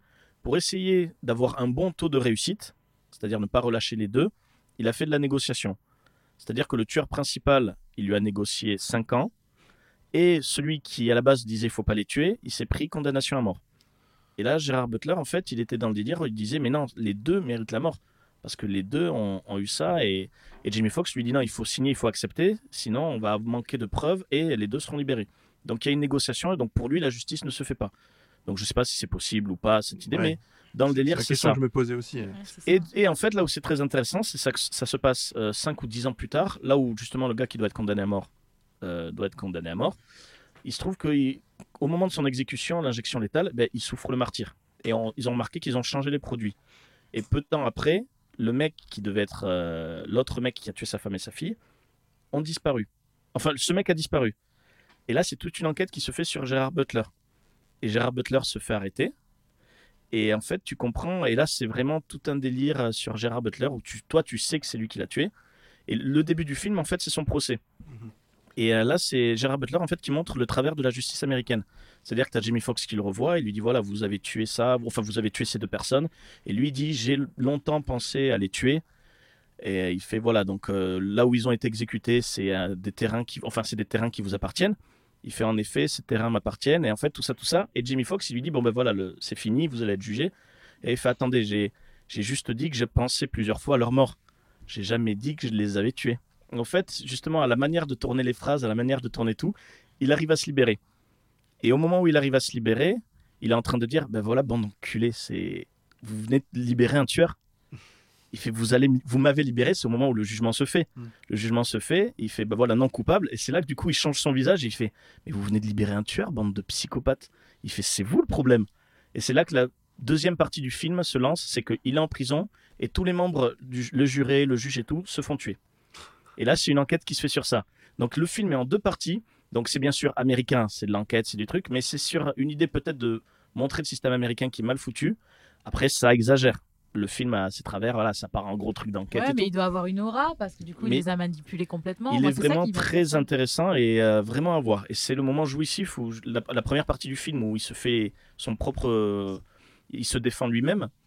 C'est vraiment bien foutu. Et au moment où tu as le flip-flap où finalement il est libéré et il dit à tout le monde Mais bonne d'enfoiré, vous venez de me libérer, vous êtes des tarés. C'est de la manipulation. hein. C'est très bien fait. C'est de la manipulation. Il faut pas prouver qu'on est innocent. Il faut pas prouver qu'on était ailleurs, à tel endroit, à telle heure, etc. Il faut juste semer le doute. Mm. C'est-à-dire arriver à faire comprendre que la personne, à la personne en face que ben, elle ne peut pas être en mesure de prouver. que la réponse que voit peut-être. ça dans les, dans les grands procès, euh, je pense à O.J. Simpson. Ouais, Oui. O.J. Simpson. Euh, O.J. Simpson, euh, 166 jours enfermé dans une salle des jurés, à pas pouvoir travailler, à pas pouvoir communiquer avec mais les autres. il y avait un bazar, il y avait un bazar monstrueux. euh, logés, donc ils partaient, ils revenaient, etc. Ils mangeaient sur place. Ça a duré 166 jours. C'est à peine s'il n'a pas été filmé en train de tuer sa femme, je veux dire. Oui. Simpson. Et il est sorti de là libre, en fait.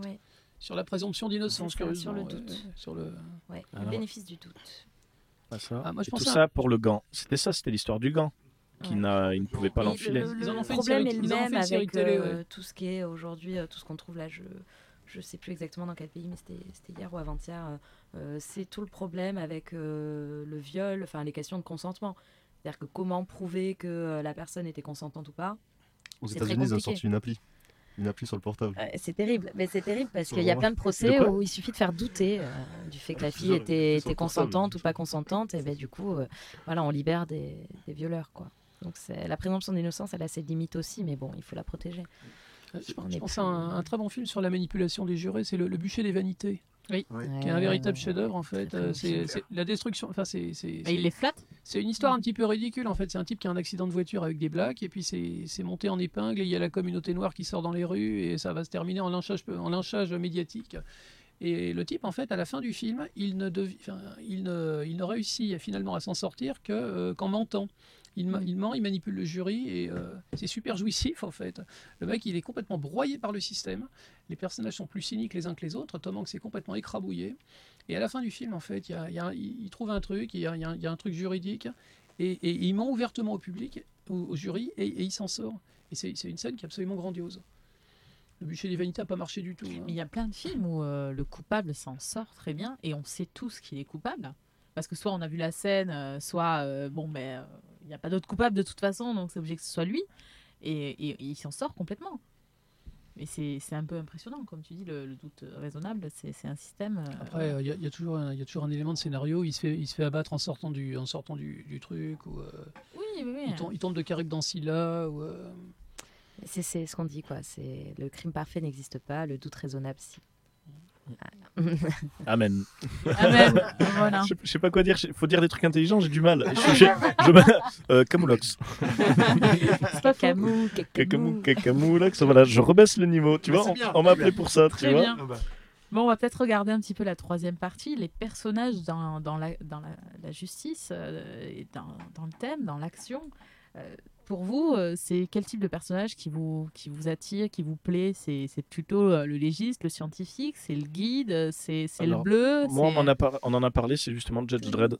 Dans l'idée où c'est le juge et le, brûlée. le, le flic, le juge et le bourreau. C'est ce qui est très intéressant dans Judge Dredd, justement. C'est l'aspect, euh, le gars, il fait tout. et c'est rapide. Et... Mais après, c'est pas très légal encore. Donc, euh, non, moi, c'est plus le système l'enquêteur qui me plaît. Mais quel type d'enquê- d'enquêteur? La Hmm tête brûlée Le vétéran Le mec qui voit les trucs que les autres ne voient pas? Le sidekick rigolo. ça aussi. C'est ça c'est ça dépend, ça, comment, ça dépend comment c'est fait en fait. hein. Euh, Le personnage dont tu te souviens, c'est pas forcément le type qui a une, qui a une mâchoire carrée euh, et puis qui arrête les mecs euh, avec un sourire.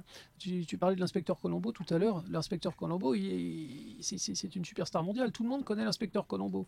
Alors que tu as de Personne ne connaît sa femme. euh, Enfin, maintenant, les gens ils connaissent plus Columbus que l'inspecteur Colombo. Là, c'était une blague qui est tombée à l'eau comme un enfant que l'on jette à la mer. joli. Parce qu'il était gros alors que les parents voulaient Non, mais les, maigre. les Américains, les Américains ont produit énormément. Bon, on parle toujours des Américains parce que c'est vrai qu'essentiellement ils, pro- ils produisent tellement de trucs. Bon, les, les, ils ont produit énormément de séries. Je pense à Dragnet par exemple, qui était une série qui était ultra classique avec des, avec des flics qui avaient la mâchoire carrée. Euh, c'est une série des années 60. Euh, on n'en a jamais entendu parler en Europe. Euh, par contre, on connaît l'inspecteur Colombo.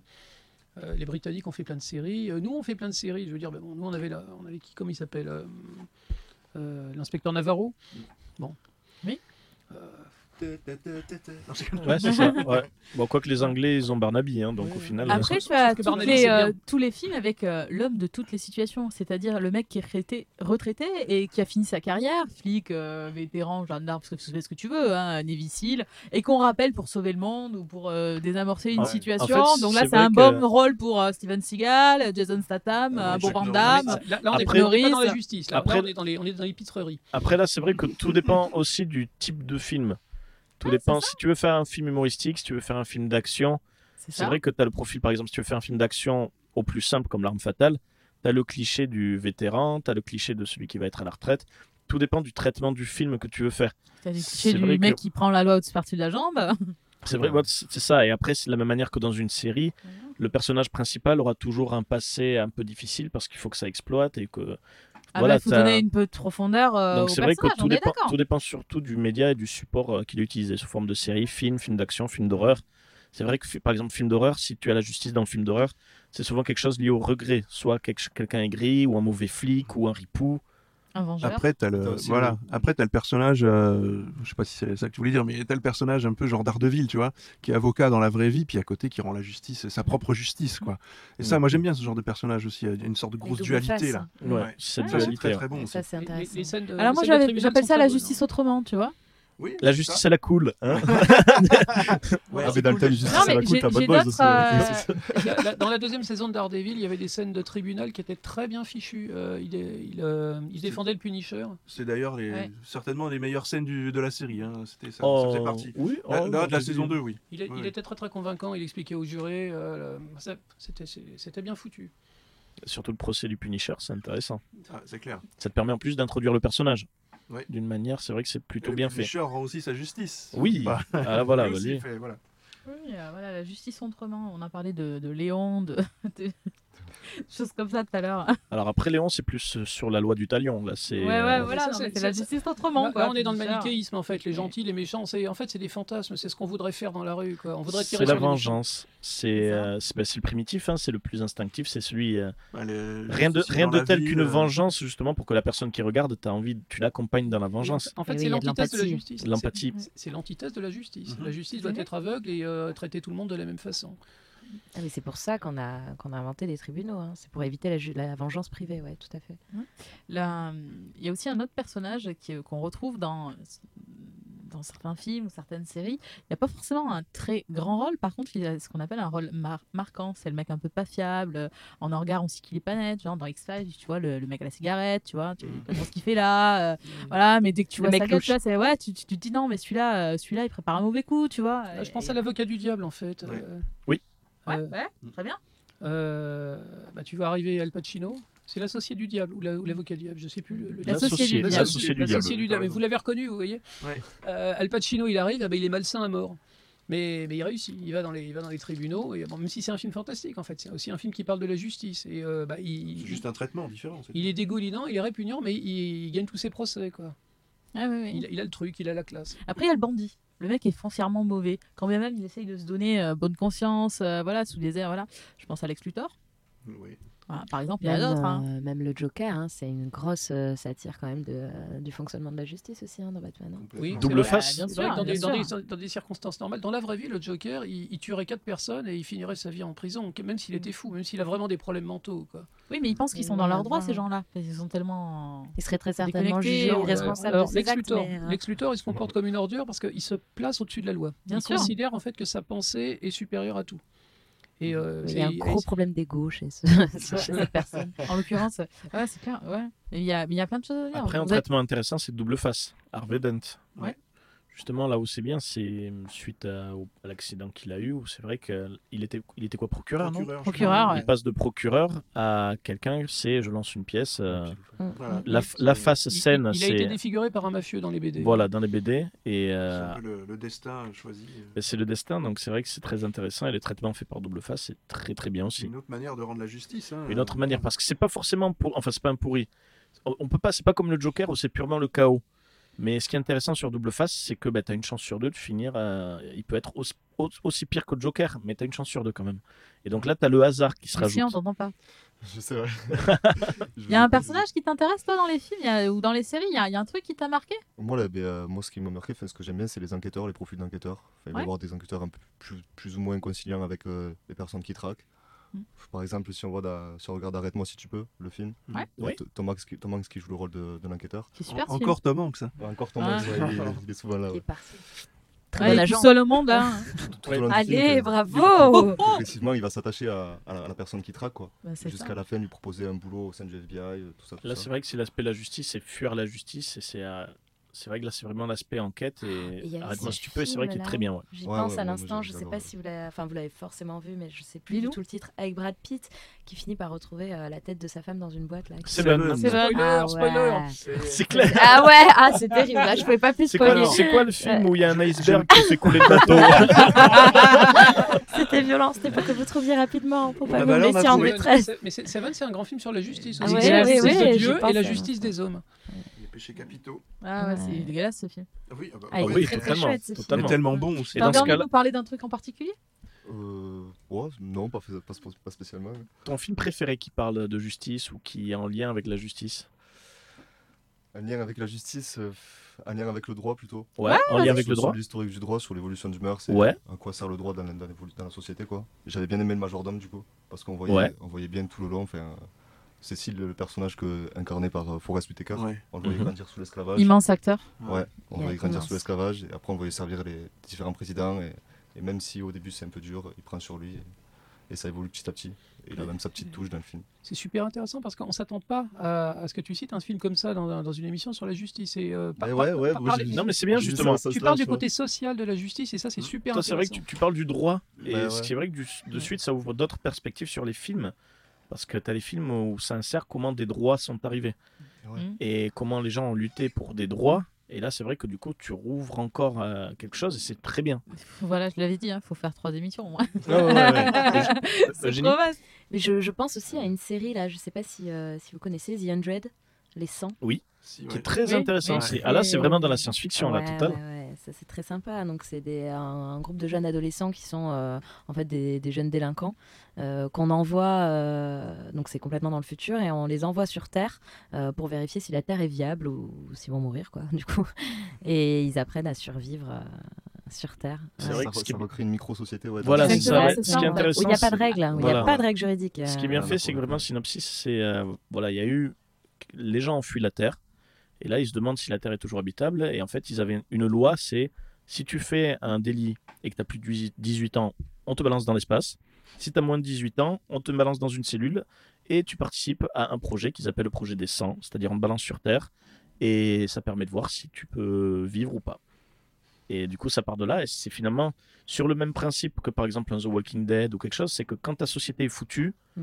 euh, comment, tu fais, comment tu fais appliquer la justice? Ah ouais, non, là, il n'y a plus. Ouais, là, là, ben là, c'est pour la peine, ouais, quand ils sont sur Terre, il n'y a plus de justice. Il n'y a plus de justice. Et c'est là que tu dis finalement la justice, des fois, il y a besoin de faire quelque chose, sinon tu pars de suite sur la loi du talion. Ouais. C'est Ma- c'est Mad Max en fait. Ouais. Mais, Bah, oui, c'est animal, c'est ça. mais c'est purement animal, mais même tu retrouves ça dans The Walking Dead. Ouais, mais tout film apocalyptique, en Tout fait, film tu, tu apocalyptique, retrouves bien cet esprit-là. Enfin, tu retrouves ça. Tu, Totalement. comment, comment rendre la justice dans, dans un monde qui est dévasté, quoi. Ouais, il y a Totalement. cette série, là, la, la servante écarlate. Oui, la servante écarlate aussi, ouais. c'est euh, ma série préférée, je pense. la, la- la notion du droit est quand même particulièrement euh, intéressante. dans ce C'est. Margaret Wood, ouais, le, le livre à la base, et c'est c'est tellement réaliste en fait, parce que l'adaptation euh, de la Servante écarlate, euh, de la série dont on parle, elle est archi récente. Ra- raconte un peu, raconte un peu pour les gens qui connaissent pas. Ouh là là. Alors en fait, c'est une société euh, qui est divisée en castes. Euh, donc avec euh, des, donc les hommes Une société du futur. Ouais, c'est ça. Et en fait, c'est une dérive euh, dictatoriale complète. Donc, c'est une société totalitaire au possible où euh, le, le fond du problème, c'est que les femmes ne peuvent plus faire d'enfants. Et enfin, on dit que les femmes ne peuvent plus faire d'enfants. En réalité, plus personne ne peut faire d'enfants, mais la faute revient aux femmes. Et du coup, euh, parce que les hommes ne peuvent pas être stériles hein, dans, cette, euh, dans cette société très, euh, quand même- ouais, très patriarcale, on va dire. Ah ouais, grave. Et, euh, et du coup, euh, les- le, le peu de femmes qui restent, euh, qui, euh, ne- qui sont fertiles, euh, on, les, on les emprisonne et on, les rend servantes et écarlates parce qu'on les habille en rouge. Voilà. Et donc les femmes qui sont mariées à des hommes de pouvoir, elles sont habillées en vert. Donc il y a tout pas la un, même chose dans Mad Max couleur. Voilà, les, les, euh, les, les femmes qui euh, sont les écossaines, on appelle ça, c'est-à-dire qui sont vraiment classe moyenne supérieure, on va dire, qui n'ont jamais eu de problème avec la justice, etc. Elles sont habillées en gris, c'est-à-dire que ce sont des travailleuses, quoi. Donc euh, elles, on leur, on, on leur, on les laisse à peu près en paix. Mais euh, c'est vrai que oui, donc les servantes, euh, là, tout est, tout est possible. On les viole, on les, on les attribue à des maris et, et parfois même à des, à des vieillards qui sont même plus en état de faire quoi que ce soit. Donc, Quelle euh, belle société. Ouais, ouais. C'est terrible, mais c'est une très très belle série, ouais, effectivement. Ouais. La Servante écarlate. D'accord, bah à suivre. Après, ça me rappelle Altered Carbone. Bon, je vais pas en parler très longtemps, mais il y a une procédure Très de bonne jugement aussi. Ouais. Donc voilà, Altered Carbone, où c'est euh, Très très bonne série. Une autre aussi. forme de prison? une autre forme de prison, où c'est carrément euh, la vie est dans une puce, et ben directement on te. Bah, ils La- ont vaincu la mort. on Ils ont, en trouvé, faire- voilà. ils ont trouvé le moyen de télécharger la conscience d'un être humain dans une capsule, en fait. Et qui donc, de euh, puce. très Et donc, ça veut dire que l'enveloppe corporelle peut mourir. Tant que la puce reste, euh, vous pouvez vous racheter un nouveau corps. C'est Voilà. vieux concept de cyberpunk. ça. Voilà, mais c'est du- complètement. c'est totalement du cyberpunk. Et c'est une enquête policière dans un monde cyber- cyberpunk. On parle plus de corps, on parle d'enveloppe. C'est ça euh, où le système de la justice est vraiment bizarre. euh, Enfin, toute la vie. Je vous invite à regarder Altered Carbone. Mais c'est fantastique parce qu'en fait, étant bien. donné qu'on peut faire revenir les victimes, ils peuvent désigner leur meurtrier. Et justement, Donc à partir de là, euh, non seulement euh, voilà, et puis après il y a tout un, un- un échelonnement des classes sociales parce que pour se racheter une enveloppe, il Mm. faut avoir du pognon. Voilà, donc euh, moi je, enfin, au début, euh, Ah bah, il y a plein de Il choses. y a une, une petite fille, par exemple, qui tu comprends qu'elle meurt d'un accident, Ouais. sauf que vu qu'ils ont une assurance pourrie, en fait, elle se retrouve dans le corps d'une de- vieille. une vieille. Oui. Et donc c'est une petite fille de 8 ans. Et il y a beaucoup. Après, c'est très Ah, dérangeant. C'est vraiment du cyberpunk. euh, C'est du un- cyberpunk Une cigarette froid. en, en début de, de- de- d'é- d'émission et tu comprends pas pourquoi elle refuse et tout, vraiment, elle m'est dégoûtée. Et après tu comprends, c'est une petite fille C'est de une 8 petite ans. fille de 8 ans. C'est vraiment c'est- Carbone, c'est très bien foutu. Et Mais même c'est un truc de taré. Euh, à Halloween ou à Noël, ils, ils font revenir, ils font revenir mamie quoi. Mamie Dans un corps de- dans un corps de, biker quoi. Ah mamie avec un tutu, un tablier rose et euh, qui fait des cookies quoi. Mais c'est excellent. Ah non, C'est très bien foutu. Et puis même, tu as le système religieux qui te dit euh, tu peux, Très, signer, très tu bonne peux série. signer quelque chose. Regardez. Tu peux signer euh, de telle manière à ce que lorsque tu meurs, on ne te refait pas, on ne fait pas revivre. Et donc c'est un code qui fait que euh, lorsqu'on enclenche ce code, on ne peut plus te remettre dans une enveloppe. Ça ne marchera pas. Et là, du, du coup, c'est que si tu as une, loi qui passe, qui passait justement, ce qui disait quand quelqu'un meurt, il faut pouvoir remettre la pile dans une enveloppe pour, pouvoir, pour que la personne puisse dire euh, qui l'a tué. Qui l'a tué? Mais si euh, la personne qui a été assassinée euh, a ce code religieux sur la puce, tu ne peux pas le remettre dans une enveloppe. Une- Justice ne Et sera du coup, et du coup, tu as un souci qui dit que peut-être que les mafieux peuvent créer ce code dans les piles, comme ça, les témoins ne peuvent pas revenir. Mhm. Et tu as tout un système qui est vraiment très bien foutu. Je vous invite à regarder. En parlant Ouais. de ça aussi, tu as une autre série euh, qui parle aussi de la, la vie qui est rallongée, c'est Ad Vitam. Je sais pas si vous avez vu ça. C'est une série avec, euh, avec euh, oh, comment il s'appelle? Bref, c'est une série française et c'est pareil, c'est les, les gens se plongent dans des bains, voilà, pour rallonger leur vie. Et il y a une histoire de religion aussi comme ça, donc la justice aussi est chamboulée parce que les enquêtes durent plus longtemps, les gens sont, vivent plus de 100 ans, euh, 160 ans et tout ça. C'est très très complexe et c'est très bizarre. Il y a un film. Il y a un En, film, ouais, en bonne série française, euh, je sais pas si vous avez vu Engrenage aussi. Non, C'est c'est la meilleure je série. regarde. C'est la meilleure série française. de- Ouais, vraiment, ouais. vraiment. En film, moi j'ai exceptionnel Engrenage. hein. Euh, je mets, je mets l'accent là-dessus. Avec la- l'actrice rousse. euh, Absolument. euh, Audrey, Audrey Fleurot dans le rôle d'une d'une salope qui a les dents qui rayent le parquet. Qui est- Non mais c'est Tant exceptionnel. d'amour qui déborde du doc, ça fait plaisir. il faut pas le dire. à- Il faut pas le dire. Il faut vraiment, c'est génial. Je vous conseille. Euh, c'est une- ils, ont, pris- ils prennent leur temps. hein. Quelquefois, il se passe plusieurs années entre les entre les saisons.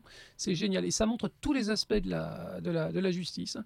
Les flics miteux dans des cas dans des, dans des commissariats dégueux, euh, les petits avocats qui se font écraser par les ténors du barreau. C'est génial. C'est c'est Voilà, une série Canon, non? Série Canon. absolument. J'ai un film moi à vous conseiller. C'est Anon. J'ai vu passer ça, ouais. Alors, c'est un film dans lequel euh, il y, a, euh, y a un enquêteur, y a, y a c'est sur la justice, mais en fait, c'est un film sur lequel il n'y a plus de vie privée. Tout est Oui, euh, oui. regardable. C'est des ondes en fait, et euh, si, je te, si l'enquêteur te fixe, il peut remonter dans tes souvenirs, dans ta, voilà. Donc, euh, il n'y a plus du tout de vie privée parce qu'on sait tout sur tout. Donc, pour le travail d'enquête, euh, Même- c'est même fabuleux. l'historique internet. Mais tout, tout sur ta vie, on sait si tu as couché avec ta famille hier, on- euh, tout, tout, et on peut voir les images, voilà. C'est pire qu'un compte Linky, quoi. Il se, il se, il- Allez, bim ça Et du coup, euh, il euh, euh, il y a euh, un réseau qui se met à craquer ce système. Et ça fait chuter le système, donc ils se battent pour essayer de, de- d'étouffer l'affaire parce que euh, ça remettra en question toute la, euh, toute la, la société. Voilà. Euh, Il y a une autre chose que je voulais aborder dans euh, la, le- ma quatrième partie euh, de, de la pop culture, c'est l'évolution du traitement de l'action et ses dérives. Euh, ces Vous dernières- avez 4 heures. Ouais. Truc que je ramasse les copies. Euh, non, en fait, si vous voulez, euh, c'est un aspect un peu différent que dans le traitement de l'action. C'est vraiment euh, l'évolution de notre société. C'est que petit à petit, on a vu évoluer les, personnages, la tenue vestimentaire, la façon de tourner. On l'a, regardé, mais la façon aussi d'utiliser son environnement, puisqu'on a vu arriver dans nos séries et dans nos films les nouvelles technologies. Il y a 20 ans, on voyait pas un enquêteur qui était au téléphone avec son collègue. Aujourd'hui, ils envoient tout sur tablette, euh, enfin, on voit des trucs magiques, euh, euh, magnifiques, et ça, euh, on commence à avoir des séries sur la cyberattaque. C'est c'est intéressant, c'est des séries comme les, comme les experts, ça a Ouais. commencé comme étant des séries réalistes. Exactement. Et ils ont viré très rapidement vers la science-fiction et n'importe quoi. Et le surtechnologique même. Oui, euh. Ah, non, peuvent résoudre les enquêtes sans l'ordinateur. Ils quoi. font de la science-fiction en fait, les experts, parce qu'ils montraient les vrais, les vrais moyens de la, la- la police scientifique. Alors du coup. Donc euh, ils ils donnaient des, ils donnaient des pistes aux, fin, criminels euh, potentiels. Donc euh, maintenant, les, les- les- je crois que les- il n'y a plus une seule série euh, expert. Euh, mais euh, je me souviens les experts New York, c'était épouvantable. Ils avaient des tablettes magiques, ils avaient des ils avaient des écrans géants, de- des trucs holographiques, c'était complètement Ah ben, ridicule. dans NCIS Los Angeles, ils ont la table numérique. Hein, euh, Après, ce qui est très drôle justement, avec c'est les que écrans, c'est que j'ai- bossé justement dans Ah, c'est pas Los. Angeles. C'est Ah, les Gibbs, ça. ah ouais. Gibbs. Le vétéran. Alors, ce qui est marrant justement sur les experts, c'est que j'ai bon, j'ai travaillé en biologie moléculaire et microbiologie. Et donc, c'est vrai que des fois, on se marrait complètement quand, quand je regardais par là des experts, rien que sur les tests ADN Mm. et les profils des. Parce que nous, on utilisait du matos que, sur les mêmes techniques que la police scientifique. Ce qui est très drôle, voilà, quand il dit il faut faire un test PCR, amplification, il faut faire là. Là, il fait ouais, je te dis ça dans 10 minutes. Oui. Moi, dans la réalité, je te dis, je te dis ça dans 5 jours, mec. Non, je déconne. Là où je rigole.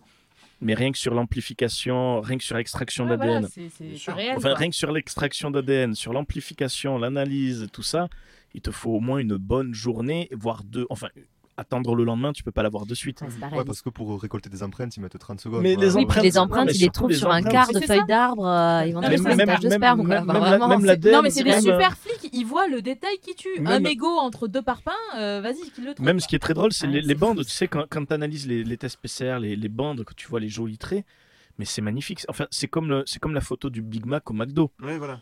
Enfin, tu fais ça, mais tu sais, nous on a l'habitude, on voit les profils, c'est pourri, mais bon, là, là tu arrives à voir le résultat, il est viable ou pas. Mais quand tu vois toutes les photos des experts, tu dis, mais les mecs, il leur a fallu au moins une semaine où, où ils ont triché. là- C'est ce qu'on disait un peu au tout début, c'est-à-dire euh, la réalité. bah, C'est pour, sur que, la pour que ce soit oui. prenant, il Mais faut, oui. la- il faut l'amplifier, Voilà. l'embellir dans un sens. Ouais, pour non, que- mais vous oubliez gens qu'ils doivent résoudre une enquête en 35 minutes. Ouais, non, mais alors le temps dans les séries, peut-être. Alors, un peu. Alors, sauf, sauf dans 24 heures chrono. parlait, quoi. Oui, on sauf- parlait personnages tout 24 à l'heure. chrono. Ouais. On parlait personnages tout à l'heure. Monk, il avait pas besoin de tout ça. Non. Ouais, Ouais. j'aimerais- Ah, moi, c'est un de mes personnages préférés. Moi j'ai beaucoup de sympathie pour Ah, J'adore ce personnage. Voilà. Alors justement, parlons-en de, de Monk. Euh, pour citer l'exemple, mais on parlait de Colombo, c'est c'est la même chose. L'évolution de la société aussi, c'est qu'il n'y a plus que des beaux gosses et des belles nanas dans ces séries. quoi. C'est très vrai. C'est la On- chasse on aux n'attire vaches, pas hein. les mouches avec du vinaigre. hein. Euh, les gens qui regardent la télé, c'est pour regarder des beaux. Je, je pense au. Donc il y a toujours la belle nana là, euh, super, tu demandes ce qu'elle fait là, mais en fait, en fait c'est une dure à cuire, euh, elle fait du karaté. C'est Ziva. Le, le Ouais, mentaliste. c'est Ziva David quoi, le- voilà, super exemple. Je pense au mentaliste, par exemple. Il plaît à la, la ménagère de, de moins de 50 ans. Le Mais mentaliste, complètement. c'est c'est un beau mec. Euh, mais je te dis, on n'attire pas les mouches avec du vinaigre. hein. Il y aura toujours un mec dans la, dans la série qui est beau. Alors, il y a, il y a peut-être le. Comment ça s'appelle cette série les, les esprits criminels. Oui. Mhm. Euh, T'as chaque personnage qui est là pour plaire à une, une catégorie de la population. C'est Ah, totalement. C'est une exposition de Alors, clichés et- en fait. Mais, mais complètement. Ben, t'as le, le, Mais le- ça marche, Le hein. vétéran, le chef, la mère de famille. génie. euh, Le geek Le geek. Le geek. La, la geekette. et la geekette. Ouais. Mais, mais ça marche à tous les coups, hein, ça marche super bien. Mais c'est le principe d'une série à, à divertissement, quoi. C'est il faut vraiment et surtout pour se faire du pognon, il faut viser le Ah plus bah, de personnes. c'est le- Oui, mais là on est, là, on est C'est dans comme la avait fait. création, Alors justement, ce qui est drôle, c'est qu'on parle NCIS, mais on parle pas de la première, enfin de la série qu'avait fait avant le créateur d'NCIS, qui avait fait le JAG. Ah oui, le JAG. Oh, le Ouais, JAG, ouais, ouais, oh, ah, c'est vrai. Ah, c'est noté noté, le JAG. parce que le JAG, c'est totalement le système ça judiciaire. c'est. Barbie et bah, c'est Ken et Barbie. hein. Oui. Ah complètement. mais- hein. Là, là où NCIS, c'est l'enquête des militaires sur, enfin, les enquêtes liées à l'armée, aux Marines, là, c'est justement le jugement lié aux Marines. Et voilà, j'ai niqué l'ambiance, mais c'est pas Non, grave, il fallait parler du jeu. Ça me fait penser à un film. Je suis pas vexé, je suis pas vexé, vous savez, je suis habitué. Il y avait, enfin, dans le style, il y avait Gold Case aussi, qui le- Case. Après, là où. Cold Case c'est vraiment génial, c'est que tu as vraiment le, as la mélancolie Des et flashbacks. euh, le flashback, c'est-à-dire que tu sais que la personne est morte. Et euh, c'est euh, quelque chose vieille. ou vieille, ouais. Mais Mais, disons euh, que la personne, vu que tu sais que c'est un dossier non Moi, classé, tu sais que tu as une victime dès le début. Les scènes de reconstitution, quand tu as l'impression qu'elle a- qu'elle voit la personne. Et tu le vois dans plein de séries et plein de films, ça aussi, c'est Ouais. super. Et Cold Case, c'est vrai que tu as toute la mélancolie de. Tu sais, dès le début, tu vois la personne, et après, tu la vois morte, et là, du coup, ils sortent le dossier. Et donc, dès, est- dès que ça parle, tu sais que cette personne va mourir. Oui, Il y a vraiment souvent, toute une nostalgie. Souvent, c'est des jolies époques aussi. Des, C'est très des... belles époques. les nanas habillées en années 60, etc. euh, Ouais. même- FBI ouais. portait du passe. Et puis, t'as la- était un peu sur le même cho- la même chose. Ouais, Non, tu c'est ça. Et après, c'est vrai que tu as toujours l'aspect que quand la l'épisode est fini, tu as toujours la personne qui voit le la personnage principal, un peu comme pour remercier. C'est un peu la forme de justice, la, la Enfin, reconnaissance. Moi, ce qui m'a toujours. euh, Enfin, vas-y, si tu voulais. Mais ouais, parce qu'au niveau, on parlait des, des progrès technologiques, tout ça. Cold Case, enfin, c'était vachement inspiré de ça, puisque c'était des affaires qui étaient rouvertes, et que du coup, les progrès de la science, ce qui était. euh, Clairement. Bah, l'analyse ça, d'ADN, tout de ça, valeur. permis de rouvrir ces, ces enquêtes-là. Voilà, les nouvelles méthodes d'enquête. même des vices de procédure aussi. Ouais. Il y avait, euh, Aussi, ouais, aussi. C'est vrai ouais. que c'est très bien fait Cold Case. Moi, dans Cold Case, ce qui me, enfin, ce qui me, à chaque fois que je, je vois cette série-là, c'est le nom de la série est génial, j'ai Cold Case, et le personnage principal, mais c'est Cold quoi. C'est, voilà, elle est aussi froide que les Ah, euh. C'est Ryan. Gosling, mais en fille. Ouais, non, mais, mais c'est ça, mais je trouve que c'est, enfin, c'est génial. Enfin, ils ont choisi un, une, un héroïne, vampire. voilà, magnifique quoi. C'est Keanu Reeves.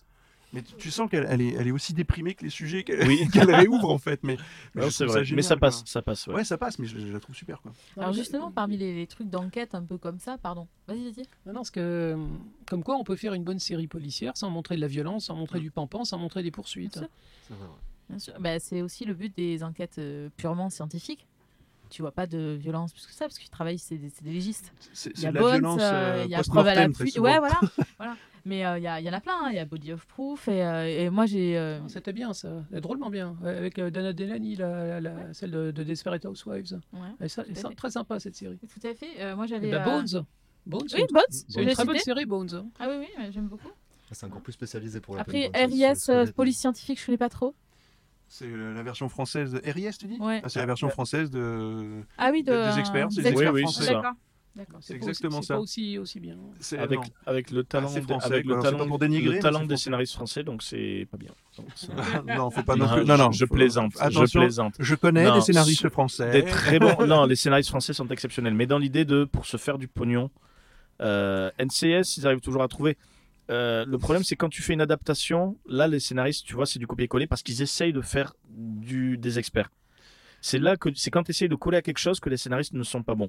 Par contre, en termes de création originale, ils sont excellents. Et on a même des, des mais- plus grands scénaristes, pour moi, sont des scénaristes NCIS, français. c'est quand même des records d'audience euh, Ah, absolus. complet, quoi. sûr. Et la version euh, Gibbs, euh, Ça Ziva, euh, etc. Bah, Ça a Je veux combien dire, d'années c- ça n'a pas ouais. marché d'ailleurs, hein, l'espèce de remake qu'ils ont fait là, Ouais. euh, Los Angeles, etc. Ça Moi, j'aime bien, mais. Ouais, mais pas autant. Ça n'a pas marché autant. dire, le mec, il est tellement personnage, euh, En même temps, il arrive à en même temps, charismatique que, Gibbs, par exemple. Oui, même, Bah, même même la- Non, mais il y a même temps- Etty. Oh, il y a Etty. Oui, mais Etty, je trouve qu'elle est moins charismatique que Gibbs. Non, mais déjà, en même Moi, temps. c'est Abby, Abby Forever. Voilà. Ah ouais, Abby, Abby, Abby, elle est Abby, et puis surtout, Abby, elle est NCIS Los Angeles, c'est par celui qui jouait Robin dans Batman et Robin. Donc déjà, on casse tout, quoi.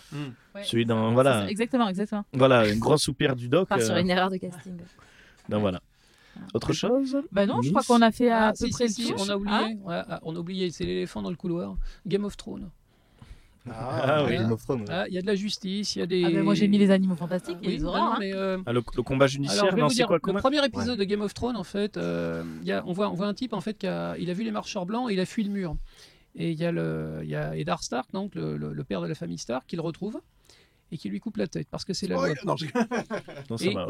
Et euh, en fait, c'est c'est une scène qui est très très Jamais forte. vu, hein. C'est- Ouais, c'est- me spoil pas. C'est une scène qui est très très forte. Euh, le type, le type, il s'est enfui. Le jour où je m'y mets, vous me voyez plus par contre. J'ai trop de Non, retard. Ah, euh, c'est c'est- c'est Il faut suivre Ned Stark, c'est le C'est le meilleur. tout premier épisode. Si tu savais tout ce qui se passe derrière, on pourrait pas raconter en 4 heures. Euh, donc, et en fait, ça, ça- ça pose le personnage de Stark. En fait, c'est un roi. C'est enfin, c'est c'est le, c'est le, c'est le, le suzerain de sa province. En fait, il applique la loi. Et il, il prend aucun plaisir à couper la tête du type, mais il le fait parce que c'est la loi. Et euh, en plus tard, il est plus tard, il est jugé. Plus tard, euh, il y a, on voit, on voit, on voit plein de jugements dans le, dans, dans la série, et c'est bien fait parce que même sans connaître le, Le contexte. le- non, les- les- la loi tout simplement, Ouais, la loi des, la loi des, des- des neuf royaumes. euh, Ouais, on comprend assez rapidement comment s'articule l'interprétation de la loi partout. C'est bien expliqué, c'est bien fait et c'est très efficace en fait. Il y a le, le- procès de Tyrion, là non plus pas, de, pas, de- pas, pas vraiment de spoiler, mais c'est c'est un, c'est un des moments clés de toute la série. Pourtant, il s'en passe des trucs. Mais le, le procès de Tyrion est. Moment dark aussi un peu. Oui.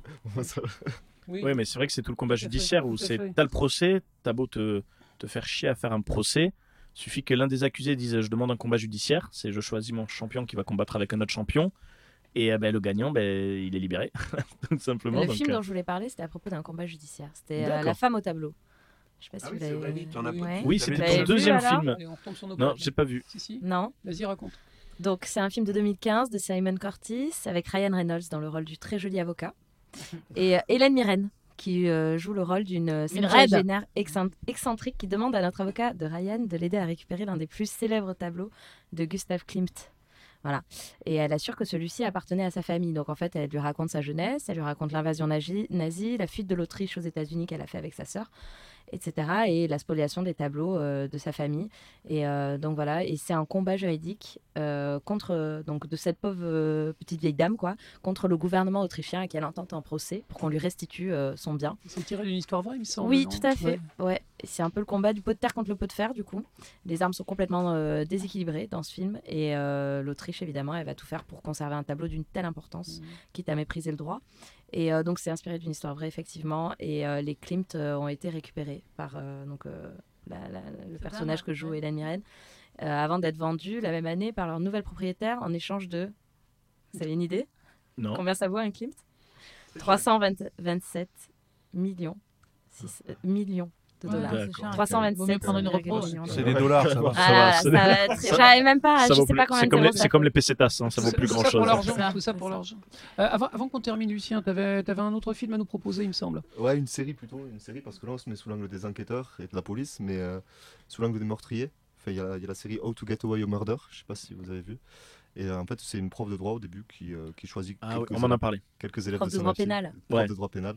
Et en fait, elle leur apprend à, à comment échapper à un meurtre. Et en fait, ben, au fur et à mesure de la série, euh, ils sont eux-mêmes impliqués dans un meurtre et ils apprennent eux-mêmes à sortir de leur propre meurtre. Quoi. Et du coup, c'est assez intéressant. De, de la théorie à la pratique, quoi. Ouais, c'est ça- voilà, c'est un Exactement. pratique, un de deux. et voilà. Et Ah, oui, cool. c'est vrai que bon, euh, ça, ça, ça, parle, ça parle facilement. Quoi. Ça parle facilement.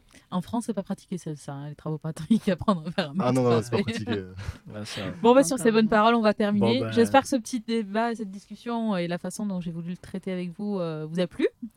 Et puis, euh, on se donne rendez-vous. euh, C'était pas mal. C'était très bien. J'ai l'impression, j'ai l'impression de sortir d'un d'un cours d'une heure et demie de de droit, c'était cool. Non.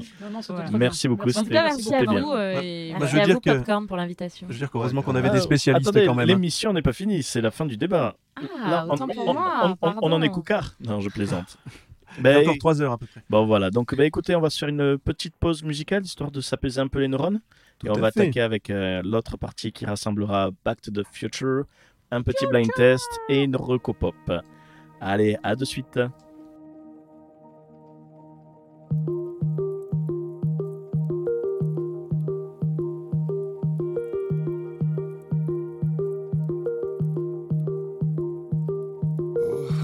My dear, it's been a difficult year. And terrorists don't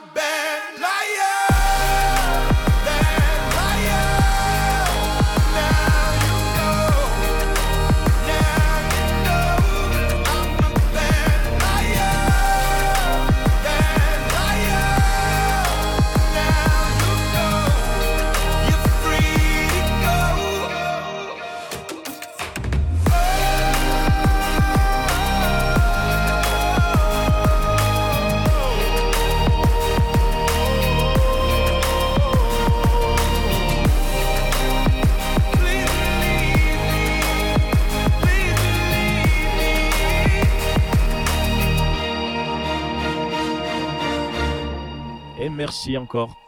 Petite pause musicale, toujours agréable. Merci, Juste David, pour tes trouvailles. Super. il y a- Non, non, vraiment génial, hein. comme d'hab. Ah, C'était Imagine Dragons, euh, Bad Liar. Ah, on l'a bien, c'était on Muse, l'a reconnu à la touche. Tout à l'heure, c'était Muse. C'était Muse, exactement. Donc, euh, ben, Back to the Future, c'est parti. FBI, main en l'air Pas un geste Tournez-vous. Main derrière le dos, les pouces à l'extérieur. Alors, qu'est-ce qui va sortir au mois de décembre?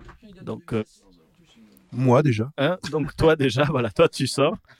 Euh, ah, bon, on en reparlera à la fin de l'émission. Oui, hein, tu, tu- tu auras un petit mot à dire. Oui. Euh, donc, euh, Back to the Future, bah, qu'est-ce qui va sortir? Donc, euh, bon, on va aller assez vite, mais euh, début décembre, donc le 5 décembre, il va y avoir film d'animation. Je vous laisse deviner. Film d'animation, scénariste Alexandre Astier. Oh, Camelot. Astérix. Non. Et non. Comme Non, je veux le film sur. Camelot. Alors, bon, ne le dis pas devant Alexandre Astier, sinon il te, il te vire. hein. Il a pas dit, il a dit qu'il ferait peut-être un film quand est-ce qu'il donne une date. Alors, bah, disons que lui, il a, je crois qu'il a écrit. Bon, il a eu beaucoup. euh, Il, Il est en le train d'écrire. il le sait- il il le a sait dit qu'il va le faire. à Non, Mouloud non, Achour. non, Ouais. je, crois Il qu'il a dit à Mouloud Achour, il a lâché. juste le financement en fait. Après, il a fait. être indépendant. Il a écrit depuis longtemps. hein. Il avait, après, comme il avait dit, j'ai l'histoire en tête. Mais euh, il a eu beaucoup de soucis justement avec les droits par rapport à Camelot et M6. Et c'est vrai que là, maintenant, tout le monde lui en parle. Ça, ça explique aussi pourquoi l'intégrale DVD sort aussi tardivement. Oui, non, c'est ça. Et là, du coup, ben, c'est Astérix, le secret de la potion magique, Qui a l'air aussi barré que le domaine qui a des l'air dieux. aussi Exact. barré que le domaine des dieux. Et c'est le scénario d'Alexandre Astier, réalisé par Alexandre Astier. Et je, malheureusement, j'ai oublié la deuxième personne, mais qui va être vraiment. ben, ah, J'espère aussi bien que le domaine des dieux. Je sais pas si vous l'avez vu, le domaine des dieux. Alors écoute, le, le- le- le deuxième réalisateur, j'ai pas le nom, mais j'ai lu une interview de lui sur un site américain spécialisé dans l'animation et c'était passionnant. C'est un Français qui a, qui a fait sa carrière aux États-Unis, il a travaillé pour Pixar. Et euh, et le gars lui disait Mais euh, vous étiez chez Pixar, vous faisiez des trucs, euh, pourquoi vous êtes revenu en France pour faire Astérix? Et le type il a dit en fait que bah, le, le modèle Pixar c'est une véritable usine. Quoi. Mm. Euh, et euh, en fait, c'est pas si, c'est pas si gratifiant que ça. Il disait que c'était très gratifiant de travailler avec, euh, Alexandre Astier. Je- on retrouvera le nom plus tard, je le mettrai sur la, page Facebook. hein. Et il disait que travailler à deux, c'était formidable et qu'il avait beaucoup plus de latitude que ce système euh, américain extrêmement rigide. Sur- surtout avec Alexandre Astier, qui est quand même quelqu'un. euh, ben, c'est un génie, quoi, hein, vraiment, qui touche à Ah, tout euh, en termes de scénario. Tant qu'on parle d'Alexandre Astier, il y a son frère aussi qui avait sorti. euh, Simon Astier, ouais. Simon Astier qui avait sorti Hérocorp. Hérocorp, J'ai ouais. un peu. Hérocorp. Ouais, c'est ouais, fabuleux. C'était dans la même veine que Camelot, un peu dérisoire, un peu comme ça. C'est formidable. Exactement, c'est Donc dérisoire. voilà, donc c'est vrai que si vous aimez ça, ben, Astérix, je vous invite à le voir. Ah bah, De toute façon, là, là, on est dans. Enfin, Astérix, c'est quand même Goscinny, tout ça à la base. Et là, on retombe avec Astier dans ce genre d'humour euh, Oui, complètement modernisé. Régaler, oui, mais, avec des jeux de mots foireux, des trucs. On est, on est à fond là-dedans. Donc à génial, voir, quoi. ça donne envie. Mais, mais sans vulgarité. Voilà. C'est ça, de l'humour très intelligent, contrairement à celui que l'on fait. Louis Kilichi Louis Ah, voilà. Ah, le miracle d'Internet. Ensuite, le 5 décembre, une autre sortie. Je suis là, je pense que personne l'attendait. C'est Mowgli, la légende de la oui. jungle. Ah si, les gens l'attendent en fait. Si. Alors, euh, il, a, il a une, Je me rappelais plus quand c'est qu'il Il sortait. a été mais- écrasé par la, la sortie du livre de la jungle de Disney il y a quelques Ben, c'est ça, en C'est fait. le- il est réalisé par, le, par Gollum en fait. euh, Andy Serkis. Andy, Serkis. Ah ouais Bah, il y a Ouais. c'est Andy Serkis, en plus il y a Benedict Cumberbatch, ouais, ouais, j'ai mal à le dire. Cumberbatch. Cumberbatch, Dans les voix, dans les voix uniquement. Mais il fait Ouais. pas Bagheera ou un truc comme ça dans les voix. Si, si. Mais ça, c'est- ça c'est pas adapté du dessin animé de Disney, c'est adapté du livre original de Rudyard Kipling. Voilà. Ah, et, et on remonte le niveau encore. Ah, hein, vu, ça fait un effet crescendo là. C'est. Alors après sortie de décembre, il va y avoir Hunter Killer, bon plein de films comme ça, Hunter Killer, Rémi sans famille. Donc là, Oh j'ai vu la bande-annonce. Mon Dieu, rien qu'en voyant ça, j'ai dit c'est pas possible. On va chialer. Ça- il Non, peut toi, je- non, toi, tu as chialé. Alors deux grosses. mais en le fait, film peut être très bien, mais En euh, fait, finalement, j'ai beau regarder les sorties de décembre, on va se faire défoncer parce qu'il y a beaucoup de triple A qui sortent. Ouais. Euh, bah, déjà, il y a Spider-Man, le nouveau de Sony, Spider-Man Next Gen- Alors, New alors- Generation. Alors, je, je voudrais dire deux Film choses sur d'animation. Je voudrais dire deux choses sur Spider-Man. Euh, le titre anglais, c'est Spider-Man In- Into the Spider-Verse. Oui, ce qui est intelligent. Et ça a été traduit en français par Spider-Man New Generation. quelle traduction Voilà. Qui... Voilà. Alors là, déjà, Donc, une, bra- tra- une traduction donnée, c'est une traduction. Or, finalement, les, les Français redonnent quelque chose, un terme anglais. Non, alors, là, déjà, on va, on va, on On va pourrait faire une émission sur les traductions québécoises. Oui, oui, ah, c'est bah, carrément. On est d'accord. Ouais. hurler. tu, tu seras invité Non. du coup. Oui. Alors, Ah, je euh, suis touché en plein cul. alors, euh,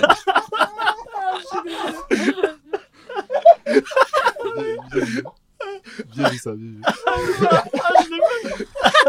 je, je- je vais tenter Pardon, de ça, c'est vous êtes merveilleux. J'en ai plein des comme Je ça. l'ai pas vu. Non, mais pourtant, pourtant, je suis, Il a pas vu je venir. suis habitué à ça, mais je m'attendais pas avec ta voix, Angélique. Surtout que tu me parles de droit il y a une demi-heure et tu me sors ça. faut J'en droit peux pour plus. sortir un truc pareil. Ah mon dieu Il a les Alors, larmes, alors j'adore. justement, donc euh, Jeff nous parlait de Spider-Man New allez, en Generation. vrai, en vrai.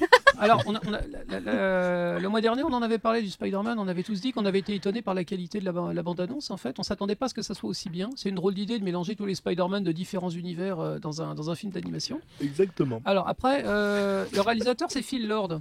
Phil Lord, il a, il, ben, il a réalisé le film Lego, Oui. qui était absolument génial. Donc, je pense qu'un type qui a fait le film Lego, on peut lui faire confiance, ça devrait être bien. Euh, par contre, il y a une mauvaise nouvelle. La, mauvaise nouvelle, c'est le, le casting vocal. Alors, je vais encore, je vais encore lancer un. Il y a un footballeur au moins C'est terrible, je te vois pleurer, le- Dorian. C'est l'allergie. Il appréhende le, C'est le l'allergie. T'es allergique au cœur ou je pleure, je- je pleure quand je suis heureux. Bon, le, le- le- le mois dernier, j'ai gueulé sur les castings, vo- sur les castings vocaux euh, moisis. Et ben, celui-là, euh, le, le film Spider-Man, il est moisi, le, le casting vocal. Ils ont foutu deux footballeurs pour faire des voix. Voilà. Ah oui, c'est oui, oui, oui, c'est vrai. Ça, c'est honteux. C'est totalement honteux. Ça, on parlait même si c'est- pour des personnes en second plan, franchement, non. Mais alors attendez, je lis euh, Olivier Giroud, a priori, il est footballeur. Il va faire le bouffon. footballeur. Il va faire le bouffon vert. Et euh, il y a un type, j'ai du mal à prononcer, excusez-moi, un il s'appelle euh, Presnel Kimpépé, Qui va faire le scorpion. Donc, euh, a priori, c'est des brutes, mais euh, Ah est-ce que vraiment on a besoin euh, Non, mais ils vont prendre des brutes pour faire des brutes, mais c'est nul. Euh, brute. Mais ça revient Ah, à ce qu'on disait sur le fait d'intégrer les voix comme Norman, le fait d'intégrer ça. Il sait pas jouer.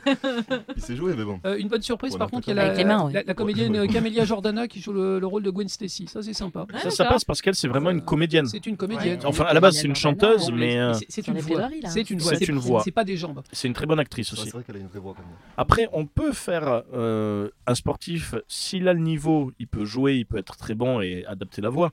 Mais c'est vrai que là, on le case parce qu'ils sont célèbres. C'est la célébrité qui fait le CV et qui fait qu'on les Ils ont rien à faire là, c'est tout.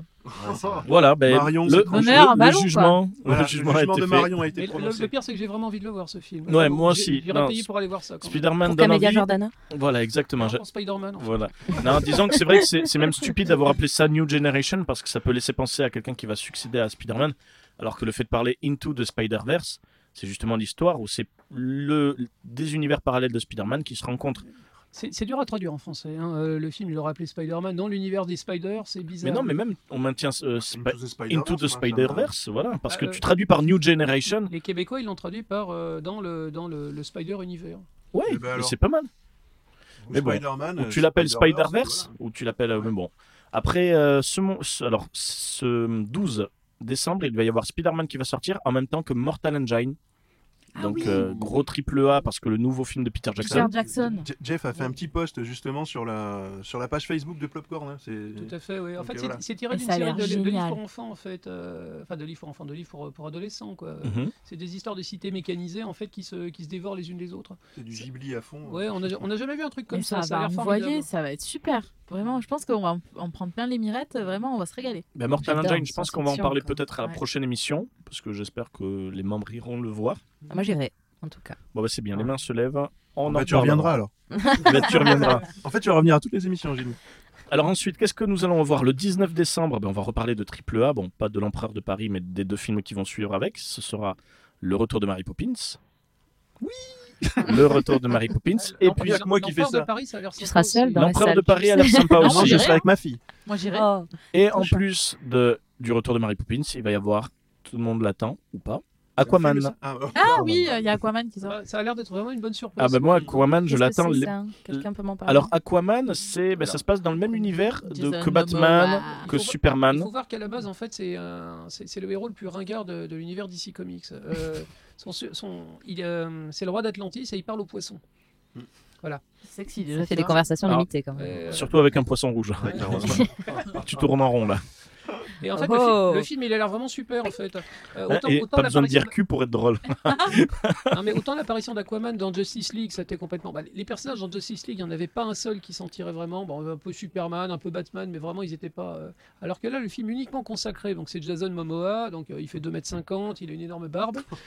Et, Il m'a fait euh, peur. Le film, Ouais. le film Il est couvert il est d'écailles. pétillant. La, la bande-annonce, elle, elle- elle est vraiment, ça, ça, ça pète de couleurs dans tous les sens. Le, le fond des océans est super attrayant. Ça a l'air d'être un excellent film d'aventure extrêmement, euh, extrêmement varié. Donc, euh, Moi, j'attends de voir avec Visuellement, c'est super. hein. Ouais, Ouais, ça donne envie. bien sûr. C'était pas c'est- c'est pas le- l'acteur principal, celui qui joue Aquaman, c'était pas celui qui jouait dans Stargate Atlantis aussi? Oui, et Le- le c'est Conan là, Le grand. Oui, euh, bah, c'est lui qui a défloré la calicie dans, dans Et Game of euh, Thrones. voilà. Ah, ok, ok, Drogo Justement avec sa grosse barbe. avec sa grosse barbe. Alors ensuite, fin, fin du mois, nous allons avoir bon, des films comme Underwater, Jeepers Creepers 3, des films qu'on Ah ne voit ouais. pas forcément venir. Ça fait longtemps qu'il était dans les bacs, celui-là. Enfin, dans- je pense qu'il est sorti il y a longtemps. hein, Alors, je ailleurs, pense- dans, alors- dans des pays. Je ne sais pas, mais parce que je vois sortie ciné Jeepers Creepers. Alors est-ce que c'est une sortie Netflix ou un truc comme ça? Je ne sais pas. Je sais pas du tout, mais. Mais euh, surtout, là où on, ce qu'on va retenir sur cette sortie, la dernière sortie du mois de décembre, c'est Bumblebee. Ah oui Voilà, Ah Bumblebee. Ah, oui. Ce qui est très drôle parce que Bumblebee, euh, bon, Transformers, je n'en peux plus. Ah, complètement. Par contre, la dernière bande-annonce de Bumblebee, bah, finalement, euh, ouais, pourquoi pas. euh, on a l'impression qu'ils ont volé l'affiche du géant de fer en fait. Ah, totalement. exactement. Mais c'est totalement le géant de fer. C'est peut-être parce que justement j'aime bien le géant de fer que Bumblebee mais me tu, donne envie. tu risques d'être déçu. hein. Ah, mais je vais être gravement déçu. Il y a peu de chances que ça ait le même niveau. Et tout dépend, c'est Michael Bay qui le réalise ou pas? J'ai pas vu ça. Euh, le, le dernier Transformer s'est complètement cassé la gueule. Je crois que Michael Bay il est un peu en disgrâce. hein. Oui, bon, Donc, de- euh, il, il produit ça c'est sûr, mais je suis pas certain que c'est celui qui l'a fait. À quoi qu'après, en parlant de Michael Bay, en parlant de Michael Bay, il y a hum, ce mois-ci une info qui, avait, qui est sortie sur le Bad Boys 3. Yes. Alors justement, Bad Boys 3, Il y avait eu un 2 Je signe. voilà, moi je signe, mais totalement. Et puis surtout, en parlant de 3, Il y a pas de ça, on faut qu'on en parle. Il y a 3-2 Non, c'est la suite de 3 Non, je sais pas. pardon, bref. Après 300 Gladiator 302, 302. Il va y avoir, ça a été annoncé officiellement, et c'est une de mes, avec moi dans mes films préférés, il y a Roger Rabbit. Roger Rabbit, tout le monde l'a compris, Retour vers le futur et à égalité Ghostbusters. Et ils vont avec Ghostbusters. Ghostbusters Et 3. justement, ils ont annoncé Ghostbusters 3, c'est-à-dire on oublie celui avec les femmes où on essaye de faire rentrer quelque chose et. Elisa McCarthy et tout faire quelque chose, voilà, dans la lignée des Ocean's 8 et des tout ça. Mais en fait, moi, moi j'ai pas détesté ce film. Il Eh ben, pas génial. après, je ne peux pas le juger, je ne l'ai pas vu. Écoute, il était pas pourri. Eh ben, à voir. Re- Regarde Je ça comme un film de femmes pour les femmes. Vous parlez Ouais. de d'Ocean's 8 Alors là, de Ghostbusters, le, reboot de Ghostbusters. ouais. Écoute, euh, franchement, on, on parlait de, on parlait de Ridley Scott en début. Tu crois c'est, une bonne idée de, de se dire que les, les gars, de, enfin, disons, c'est une bonne sensation de se dire que les gars qu'on a aimés dans les premiers Ghost- dans Ghostbusters 1 et Ghostbusters 2 vont se remettre ensemble et essayer de faire un vrai Ghostbusters 3. Ensemble, Mais- moins 1. Est-ce que tu y crois vraiment? Moi, je vais te dire, j'y crois totalement. Parce que ça fait très longtemps que. bah, déjà, c'est Dan Aykroyd qui s'en occupe. Donc il n'y a pas Harold Ramis qui va servir euh, au scénario, parce que bon, monsieur est décédé, ça, on, peut- on va l'excuser. Il fera peut-être un caméo surprise. Il fera peut-être un caméo. Mais c'est vrai que c'est Dan Aykroyd, Dan Aykroyd, décidément, qui c'est lui qui a créé la genèse de Ghostbusters. Le projet vient de lui. Donc je trouve déjà bien que ce soit lui qui se penche au scénario parce que c'est son bébé. Déjà, ça, c'est un peu justifié.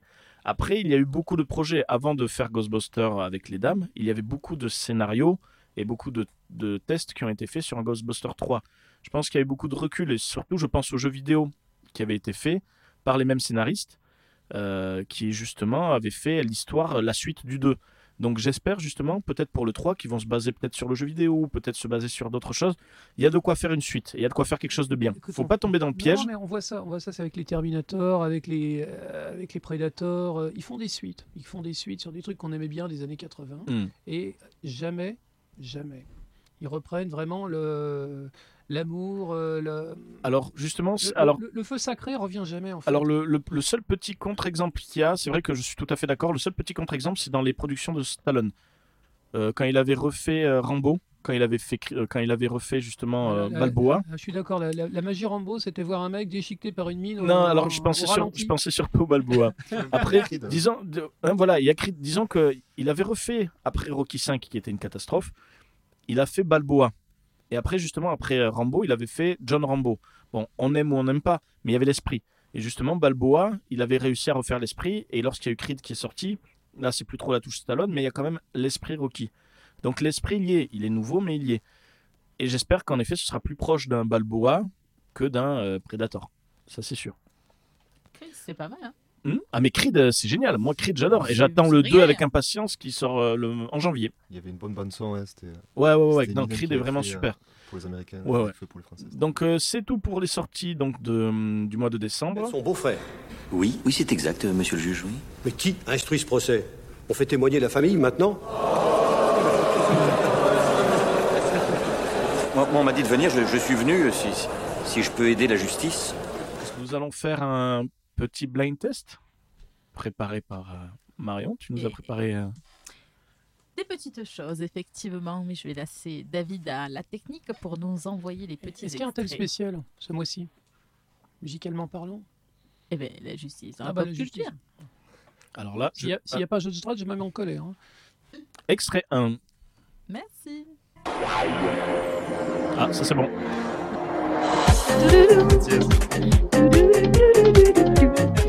On a les choristes et tout.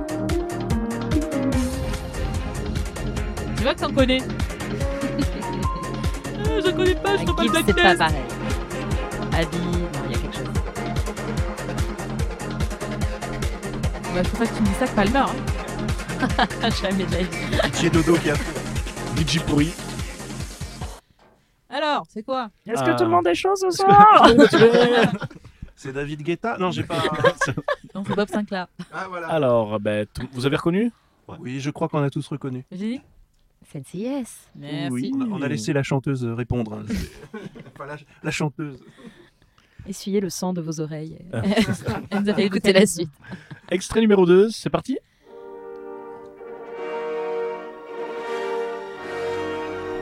Ça ressemble à un Batman, dis donc. J'allais dire Star Wars. Sur Marvel, ça. Et même à un Robocop, ça ressemble. Est-ce que c'est du John Williams? On dirait du John Williams. Ah, pas du tout. C'est du Alan Silvestri. Alors c'est très drôle parce que justement t'en as parlé. c'est clair. Et là il trouve pas. C'est Batman Non C'est- vraiment Judge Dredd Bah oui. C'est- Oui. c'est- avec Stallone. Ah oui, oui. Oui, c'est la version Stallone. l'ai vu une fois et après j'ai vomi. Ce qui est drôle c'est qu'il dit j'espère qu'il va y avoir Judge Dredd et là il mais- reconnaît même pas. mais je pensais au dernier Judge Dredd, celui qui est sorti il y a quelques Dredd. années, là, Dredd, Ouais. euh, Dredd. 3D qui est génial. Qui est un très bon film. hein. Et euh, celui avec Stallone qui est tout pourri, que je déconseille tout le monde de le, le regarder. Allez, extrait 3 autres styles. hein. Allez, c'est parti. Ouh, Alors là c'est de l'espionnage, c'est plus. euh, Ouais, il fait des. Très Tu bien, connais- ça fait Tu connais la phrase de Morpheus Ça- qui dit euh, connaître le chemin et arpenter le chemin Oui. Ben voilà. Alors là, Tina, Tina toujours. Lyon. Ça vous dit rien Si, Alors on va laisser, on va laisser la parole. On va laisser la parole à Lucien. Elle va le dire, elle va le dire. Écoute.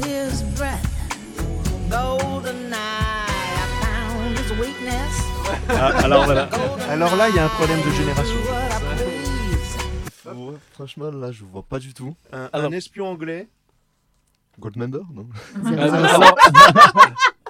Alors, alors, alors, Gold, alors, alors Goldmember, là tu nous donnes la version de Steam Power. Là.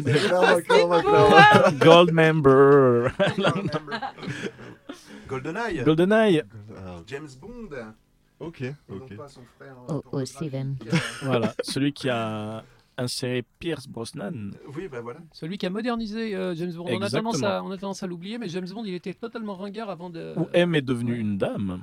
Oui, c'est vrai, c'est dans celui-là. Oui. Ouais, ouais, tout à fait. Mais je dis pas que des conneries, tu sais. Bah, si, Euh, ça je fais un petit topo juridique sur le changement de sexe. Ah oui, allez, c'est- carrément. Pour une prochaine émission, lorsqu'on parlera de. Mince, comment il s'appelle le film avec Eddie Redmayne euh, Danish Girl. The Danish The Girl, Nash- ouais. Danish Girl, on parlera de ça. Alors, extrait numéro 4 Allez, c'est parti.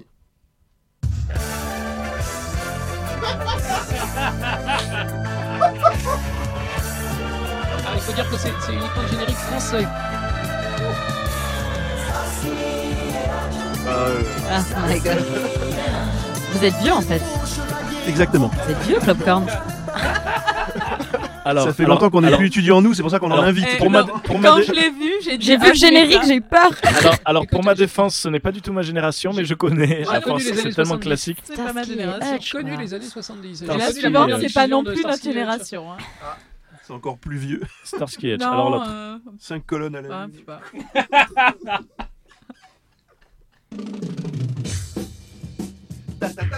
C'est ça, c'est. Hawaï, ça. Ah, c'est pas la nouvelle version. Hein. Alors, c'est pas la nouvelle version, mais la nouvelle version, c'est cette musique aussi Ouais, aussi. qu'ils ont modernisée. Modernisé, ouais. Avec euh, Scott Kahn, euh, qui est le fils de la carte, le parrain. c'est celui qui boite, c'est ça. Ça s'ambiance, hein. Il manque que les déambulateurs. hein. On m'avait dit bien, tu vas t'amuser. C'est toi qui nous parlais de Suzanne Allez, resserre-moi de la grenadine. Qu'est-ce que c'est Suzanne Madeleine. Qui veut, un- qui veut un diabolomante Qui veut un diabolomante Une menthe à l'eau. Une mentalo. Une menthe à l'eau.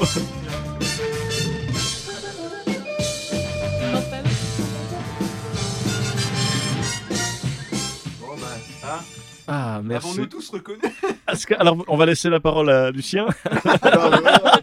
Alors, Lucien a un prénom ancien, on va dire, mais il y a Ouais. des trucs vieux qu'il connaît pas. Donc, Ouais, euh, ouais, voilà. Mais c'est un peu le comble, ouais, je sais. Ah, Il est né il y a pas longtemps. Hein. C'est vrai. Mais vrai, on va après, oui, non, je sais pas. Tu as donné ton âge ou pas Parce que nous, on est vieux, on, ils le savent. Nous, on est vieux, ne m'inclus pas non plus. Ah ouais, police d'État. Ah oui, Hawaii Ah, Police d'État. d'État. Et c'est Ah, pas Hawaii. Hawaii 5.0, tu vois. Oui, ça c'est Mais le tu vois, ça, voilà, je- merci. Ok, ok. Non, parce que je t'ai laissé, bien je, ça, t'ai laissé la parole en espérant que tu dises en fait Hawaii 5.0. Bon, et le dernier, tout le monde connaît. hein. Ouais, je suis, je suis un putain de vicieux. Ah, ça, je ah, ah, ça j'adore ça. Pirates des Caraïbes, c'est mes préférés. Jo- Johnny Depp. Johnny Depp. ah là là là là, Pirates des Caraïbes. Ah là là, les Goonies, les Goonies. Ah, quelle musique. C'est- C'est dans le début de Shrek aussi, on entend cette chanson. Oui, c'est l'âne. Ah.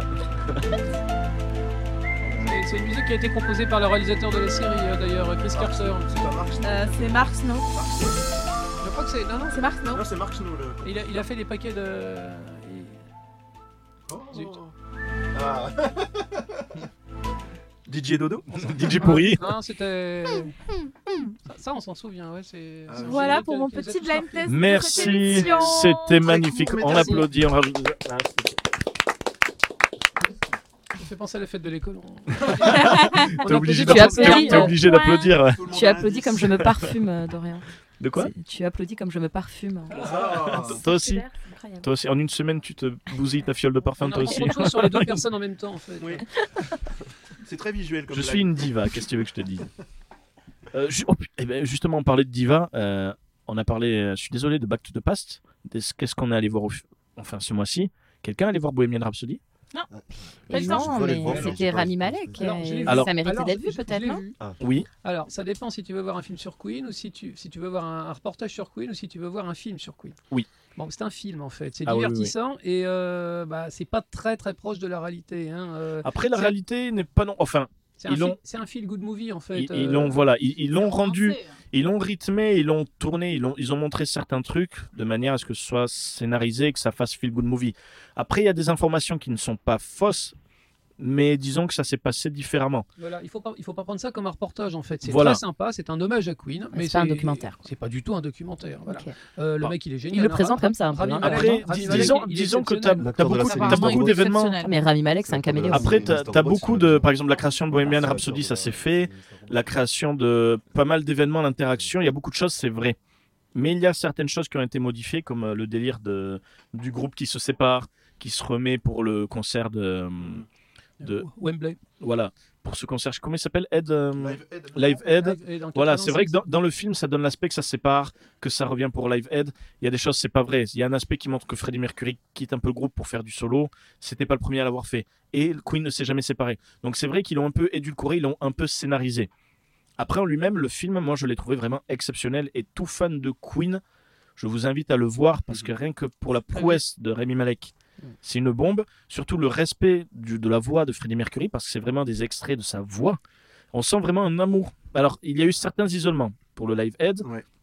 mais c'est Il y surtout. a un chanteur derrière qui a rechanté Il y a un toutes chant- les voix. Oui, Et que, euh, que c'est impressionnant. ah, mais il est très bon. Ah ouais, Euh, vu une vidéo. Ouais, mais c'est vrai que quand tu aimes Freddie Mercury, Queen et tout le délire, tu as cette sensation-là. Après, est-ce que c'est vrai, est-ce que c'est faux? Ce qui est intéressant, c'est de voir le film et de se dire au final qu'est-ce qui est vrai, qu'est-ce qui est faux. sur, les, sur YouTube, par exemple, enfin voilà, pour ne pas le citer, il y a, hum, y a une scène, euh, la scène justement du Live Aid, Oui. où il y a le comparatif entre. Le Alors moi, je, je l'ai partagé. Voilà, Euh, je crois que c'est grâce à toi que Ouais. j'ai vu. Il y a le vrai, donc euh, ce qui s'est passé, ce qui a été filmé à la télé et ce qui a été rendu au cinéma. Tu as- tu as finalement, tu as plus respect. envie de regarder le, le film Oui. que. Voilà. T'as un vrai respect. super. Donc c'est vrai qu'il est scénarisé, il est bien fait. On montre pas un peu le côté débauche de Freddie Mercury. Mm. Te montre quelques trucs, mais ça reste. C'est un film. Je vois beaucoup d'amour en fait, beaucoup de respect.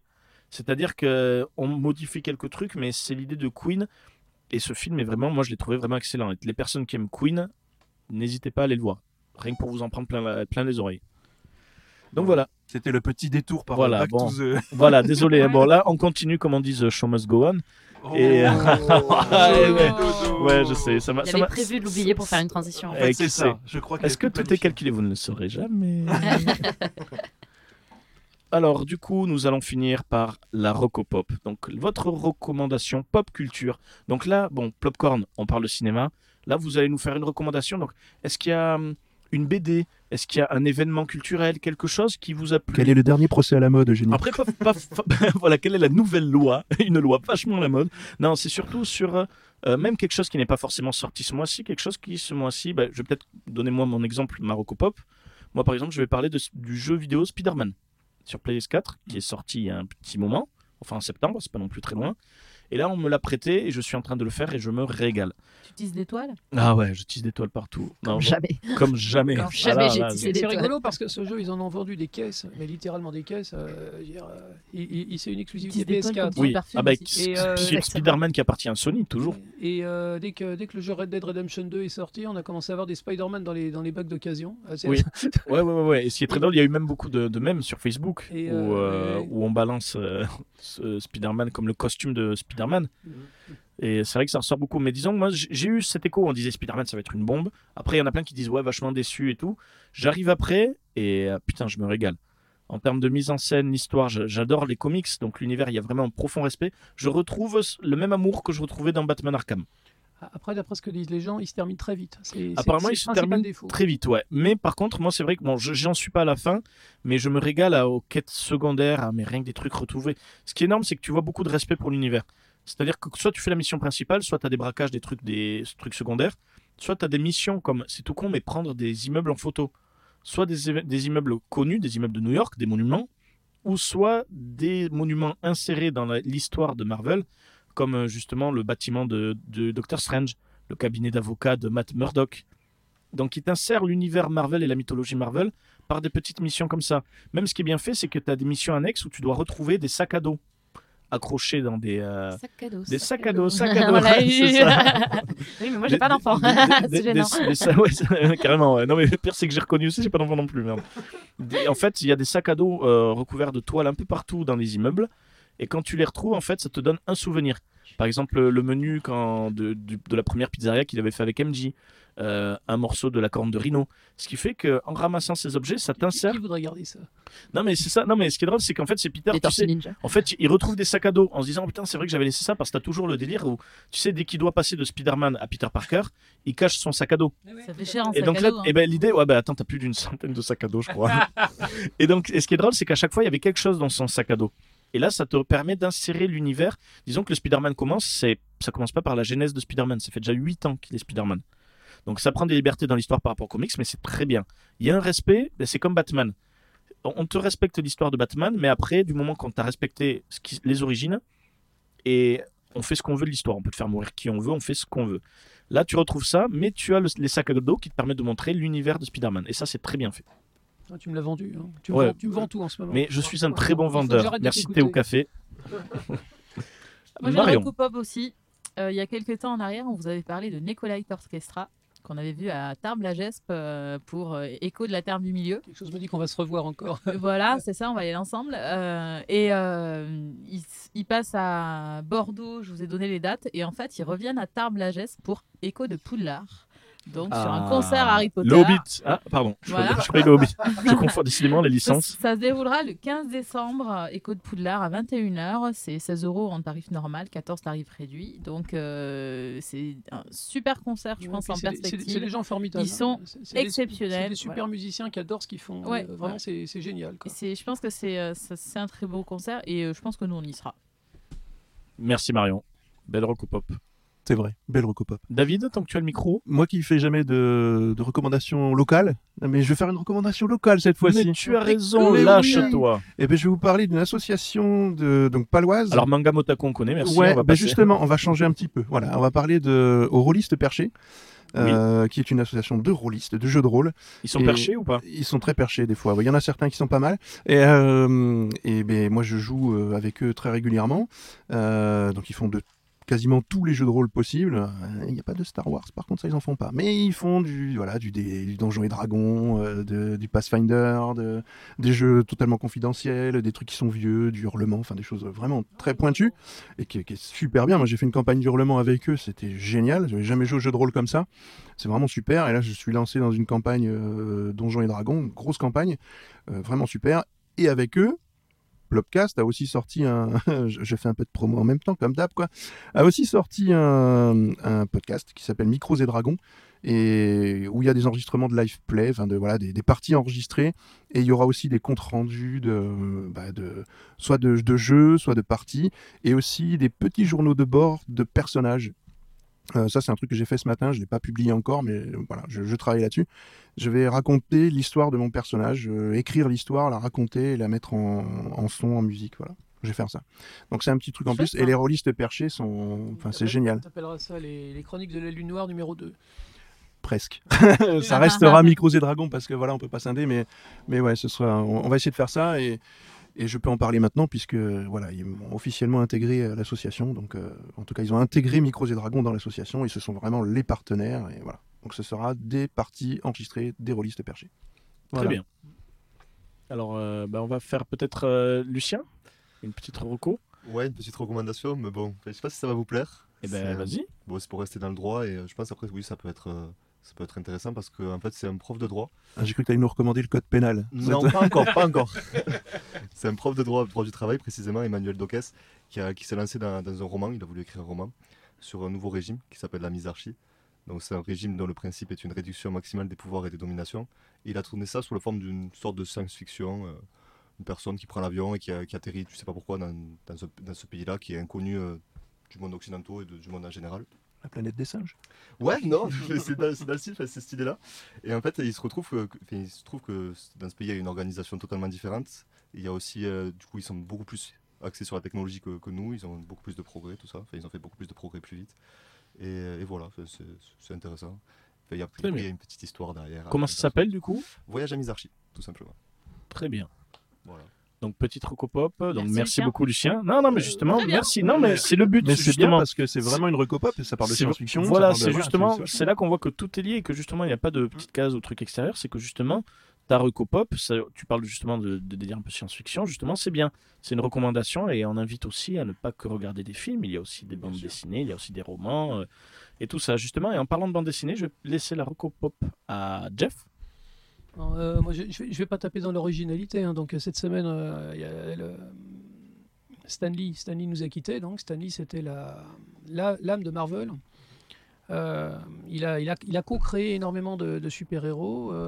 C'était pas un très très grand écrivain, mais c'était un homme qui avait beaucoup d'idées et qui avait beaucoup de punch dans les, dialogues. J'ai exhumé de ma collection un, album qu'il a, écrit et qui qui est très très bien, qui s'appelle Silver Surfer, euh, Parabole. C'est une réédition euh, d'un vieux comics qui, avait été publié dans les années 80. Donc euh, il est scénariste pleinement, ce qui, est, arrivait rarement. Et l'album est, illustré par le, dessinateur Moebius, le très grand dessinateur français. C'est un, petit album en fait, il fait une soixantaine de pages, il est réédité très régulièrement, je pense qu'il ressortira là. Et c'est un très bel hommage en fait à l'œuvre de Stanley. C'est un, un, un joli, un joli livre. Les, illustrations de Moebius sont formidables et l'histoire est, l'histoire est très, très jolie aussi. Je dirais que c'est probablement un des meilleurs trucs qu'a écrit Stanley. Voilà, Silver Surfer Parabole, on le trouve encore. hein, il a été publié il y a 4 ans. Très bien. Donc bah, justement, petit clin d'œil sur euh, quelque chose de pop culture, donc avec la mort de Stanley. Et euh, donc, euh, comment elle s'appelle? Parabole du coup Parabole, oui. Enfin, le, le Silver Surfer de Moebius, en fait. Moebius Ouais. a travaillé pour Marvel que sur un seul album. On le trouve assez facilement. C'est beau, c'est beau et c'est une jolie histoire. Bon, bah, c'est parfait. Merci Il y a un beaucoup. Avec ce- le, enfin, le surfeur d'argent des 4 Fantastiques Mais ou- c'est lui. C'est lui, c'est lui. lui, ouais. Mais il n'y a pas les 4 fantastiques dedans. D'accord. Et on va finir par la dernière recommandation. Eugénie, une petite recommandation peut-être? Non, t'es terrible. Ah moi je suis ah ouais moi je suis euh, tu, tapes- tu regardes connard dans le dictionnaire tu me vois c'est c'est ma photo Depuis tout à l'heure, je fais des immenses signes. Non, je n'ai pas de recommandation. ce qui me donne encore plus ah il y a quelque chose que tu as vu un film quelque chose qui est Non, non, vraiment. bon j'ai là pas tu, tu, d'inspiration, tu es en là. plein Qu'est-ce tu es en que plein t'écoutes tu es en plein musique dans les études là Ah oui, oui, oui, non, je n'ai pas de vie. Oui, qu'est-ce que on peut qu'est-ce que tu résumer fais comme ça. euh, je veux qu'est-ce que, dire. qu'est-ce que tu fais en parallèle? Tu re- écoutes de la musique? Tu Tu, tu nous as parlé d'Arte tout à Tu l'heure. regardes une tu, regardes Arte. Non, mais c'est voilà, vrai, non, mais mais voilà. Non, mais ne me cherchez pas, je n'ai pas d'inspiration. t'as pas de- pas vu un film t'as pas non, vu une non, je série sais pas. Non. Non, mais elle ne chante que. euh, C'est quoi que t'as chanté tout à l'heure NCIS. NCIS. allez ton chant ton, ton groupe préféré de musique Mais C'est une grosse question piège, c'est horrible ça. Mais il n'y a pas de question piège. Pas de on- question piège. pas J'en ai réponse. 10 en tête là, c'est horrible. sors-moi un de Eh, suite là Ça veut dire que t'aimes la musique déjà. voilà ça montre que t'aimes la musique Les Stones, je pense. les Stones très bien Ouais, je pense. bon Ah, les actualités des Stones, c'est démerdez-vous avec ça. Ah. Alors, ils sont passés au Live Aid, justement, là où il y a eu Queen. bon, ben voilà, ben, donc nous vous invitons à réécouter les Rolling Stones. Et euh, Bohemian Rhapsody va t'intéresser ou pas? T'aimes Queen? Oui, j'aime bien Rémi Malek aussi. Euh, Voilà. Malek, je trouve qu'il ouais, c'est un bon acteur. Rémi Malek Il a joué dans quoi, Rémi Malek? Mr. Robot. Ah, ouais, Mr. Robot, Mr. Robot. ouais, super série. Il est Ouais, Ah, bah allé voilà. au musée aussi, mais c'est moins glorieux. Voilà, j'allais le dire, Nuit au musée. Alors, moi, je me souviens justement. Mais dans les séries un peu comme Mr. Robot, un peu science-fiction, etc., il y a une excellente série. Donc ce sera ma recommandation du soir, vu que Eh tu tiens ben, absolument. voilà. Voilà, c'est Black Mirror. Mais je pense que Eh vous ben, connaissez tous. Mais bon, si Eh vous ben, connaissez pas oui, Black Mirror, jetez une vous recopop. Si, si, si, ah oui, oui, non. Il suffisait, il suffisait de gratter un peu. Il suffisait de creuser un peu pour que le pétrole sorte. Ça va faire comme la quatrième dimension. C'est quoi ton épisode préféré? Euh, je pense que c'est celui du militaire qui a euh, les fausses lentilles là et qui voit les gens Ah en oui. zombies alors qu'ils sont malades, etc. Ouais. Je pense que c'est possiblement celui-là. Ou alors euh, celui aussi de la femme qui pète complètement les plombs pour euh, aller sur une application où il faut être noté. Oui. Celui-là, il est créé de réalisme, ça se passe déjà en Chine. Alors, justement, euh, Black Mirror, c'est quoi le principe? Alors le principe, c'est de montrer les dérives euh, des nouvelles technologies, Voilà. Et donc, c'est. euh. Là où c'est intéressant de Black Mirror, c'est que c'est pas des épisodes qui se suivent. Non, Oui, comme- c'est des nouveaux personnages à chaque fois et c'est Voilà. de nouvelles histoires. Un peu comme les contes de la crypte. Oui, ou la quatrième dimension. Ou la quatrième la dimension. Dimension. C'est Super super. C'est série. une des meilleures séries qui a été faite. hein. Et ben voilà, donc nous avons la Recopop Ça y est, on t'a eu. Black Mirror. Il suffisait de poser deux trois questions et c'est facile. Je couperai un peu au montage. Ah, Quel clair. grand. Elle a jamais hésité. Tu Elle sais, n'a pas bah, hésité. ça va faire la recommandation d'Eugénie. Ah, Black Mirror. Alors t'as remarqué que musique j'ai. J'y crois pas une seconde. Bon, en tout cas, ça a Bon, été bah, super sympa de vous avoir accueillis. hein. Bah ouais, bah merci. Ouais, Merci merci à vous. Donc, même. Merci à Jeff. Merci David. On va laisser peut-être la dernière, euh, les derniers mots pour David. Mais bon, je fais d'abord les remerciements. Je vais laisser la parole et la conclusion à David. Merci Marion. De rien. Merci Lucien. Donc, et Eugénie. Donc n'hésitez pas à revenir, vous serez toujours les bienvenus. Et ben, je vais laisser la parole à David pour le mot de la fin. Je vais prêcher la bonne parole. L'alarme de la fin. Euh, non, pas l'alarme, faut pas non plus. euh, voilà, faut, faut rester humble euh, et beau et comme vous êtes. Euh, non, je, bah, je vais annoncer mon départ de Plopcorn pour dire que bah, pour moi, je vais stopper ici, laisser mes collègues euh, et néanmoins amis et présents euh, bah, continuer à, à s'amuser. Et, euh, et ils le font très bien. Il y a des émissions où je n'étais pas là, ils étaient euh, je- voilà, super en forme et au top, franchement. Et je sais que je laisse la boutique euh, entre de bonnes mains. Et tout, tout ira bien euh, pour Plopcorn et ça continuera. Et le partenariat avec Radio Campus euh, va continuer. Et, et puis voilà je leur souhaite plein de bonnes choses. Et, mais après vous voilà je ne, termine- je ne lâche pas les podcasts pour autant. Euh, je me libère un peu de temps pour euh, retrouver ma famille. En gros c'est un peu ça le, le principe de base. Donc euh, ben, je vous dis à tous très, à très bientôt dans vos oreilles pour d'autres émissions et puis je reviendrai faire un petit coucou de temps en temps dans Plopcorn quand même Voilà. Ouais, vous entendrez mes façon- recommandations musicales en tout cas voilà, Voilà, ça c'est de toute sûr façon, tu seras toujours le bienvenu donc dans Plopcorn. Ben, j'espère. Radio Parce que même aussi. si on parle, voilà, même si on dit euh, c'est ton émission, il faut le dire, c'est ton projet, c'était ton émission. Donc euh, un grand merci, un grand merci à toi. C'est toi qui vous ai réunis C'est toi qui nous a envoyé les textos, c'est toi qui nous a donné rendez-vous, je n'oublierai jamais au bowling, où on a parlé du prototype de Popcorn. Enfin, au, dé- au début, c'était dans un bar, hein, mais ça Au début, c'était dans un bar, mais en fait, faut pas. Ouais, Faut commencer par le bowling. hein, Ouais, mais le Vous vrai- avez joué au bowling Non, non. alors, alors déjà, une règle, un brainstorming, ne jamais le faire dans un bar à bière. Sinon, tu changes d'endroit. Donc voilà, donc merci beaucoup David. Donc ben, l'émission de Plopcorn, Merci, euh, David. vous Merci pouvie beaucoup, vraiment. merci beaucoup. Mais de, de rien. Donc ben, je- Voilà. je, relaisserai le dernier petit mot à David. Donc l'émission de Plopcorn, vous pouvez l'écouter sur le site Plopcast.fr ou plopcast.fr. sur le site euh, de radiocampuspo.fr tous les mercredis à 18h, si je ne me trompe pas, il y aura des petites capsules. Exact. Euh, et, puis, euh, ben, et puis tous les vendredis, les, les derniers vendredis du mois, en principe, vous aurez l'émission en, en direct ou en différé, mais euh, voilà, dans les conditions du direct, que vous pourrez réécouter. Voilà, voilà.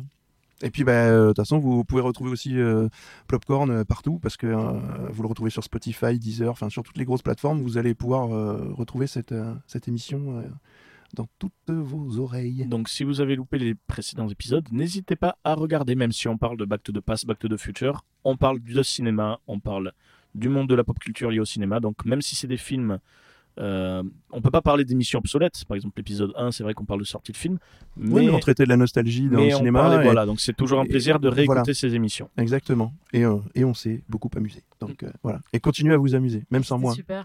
euh, Bon, merci encore. C'est ça, David. Voilà. Salut tout le monde et au Allez, prochain. bonne soirée tout le monde. Allez. À la Merci prochaine. À la prochaine. Et bonne soirée. L'audience est levée.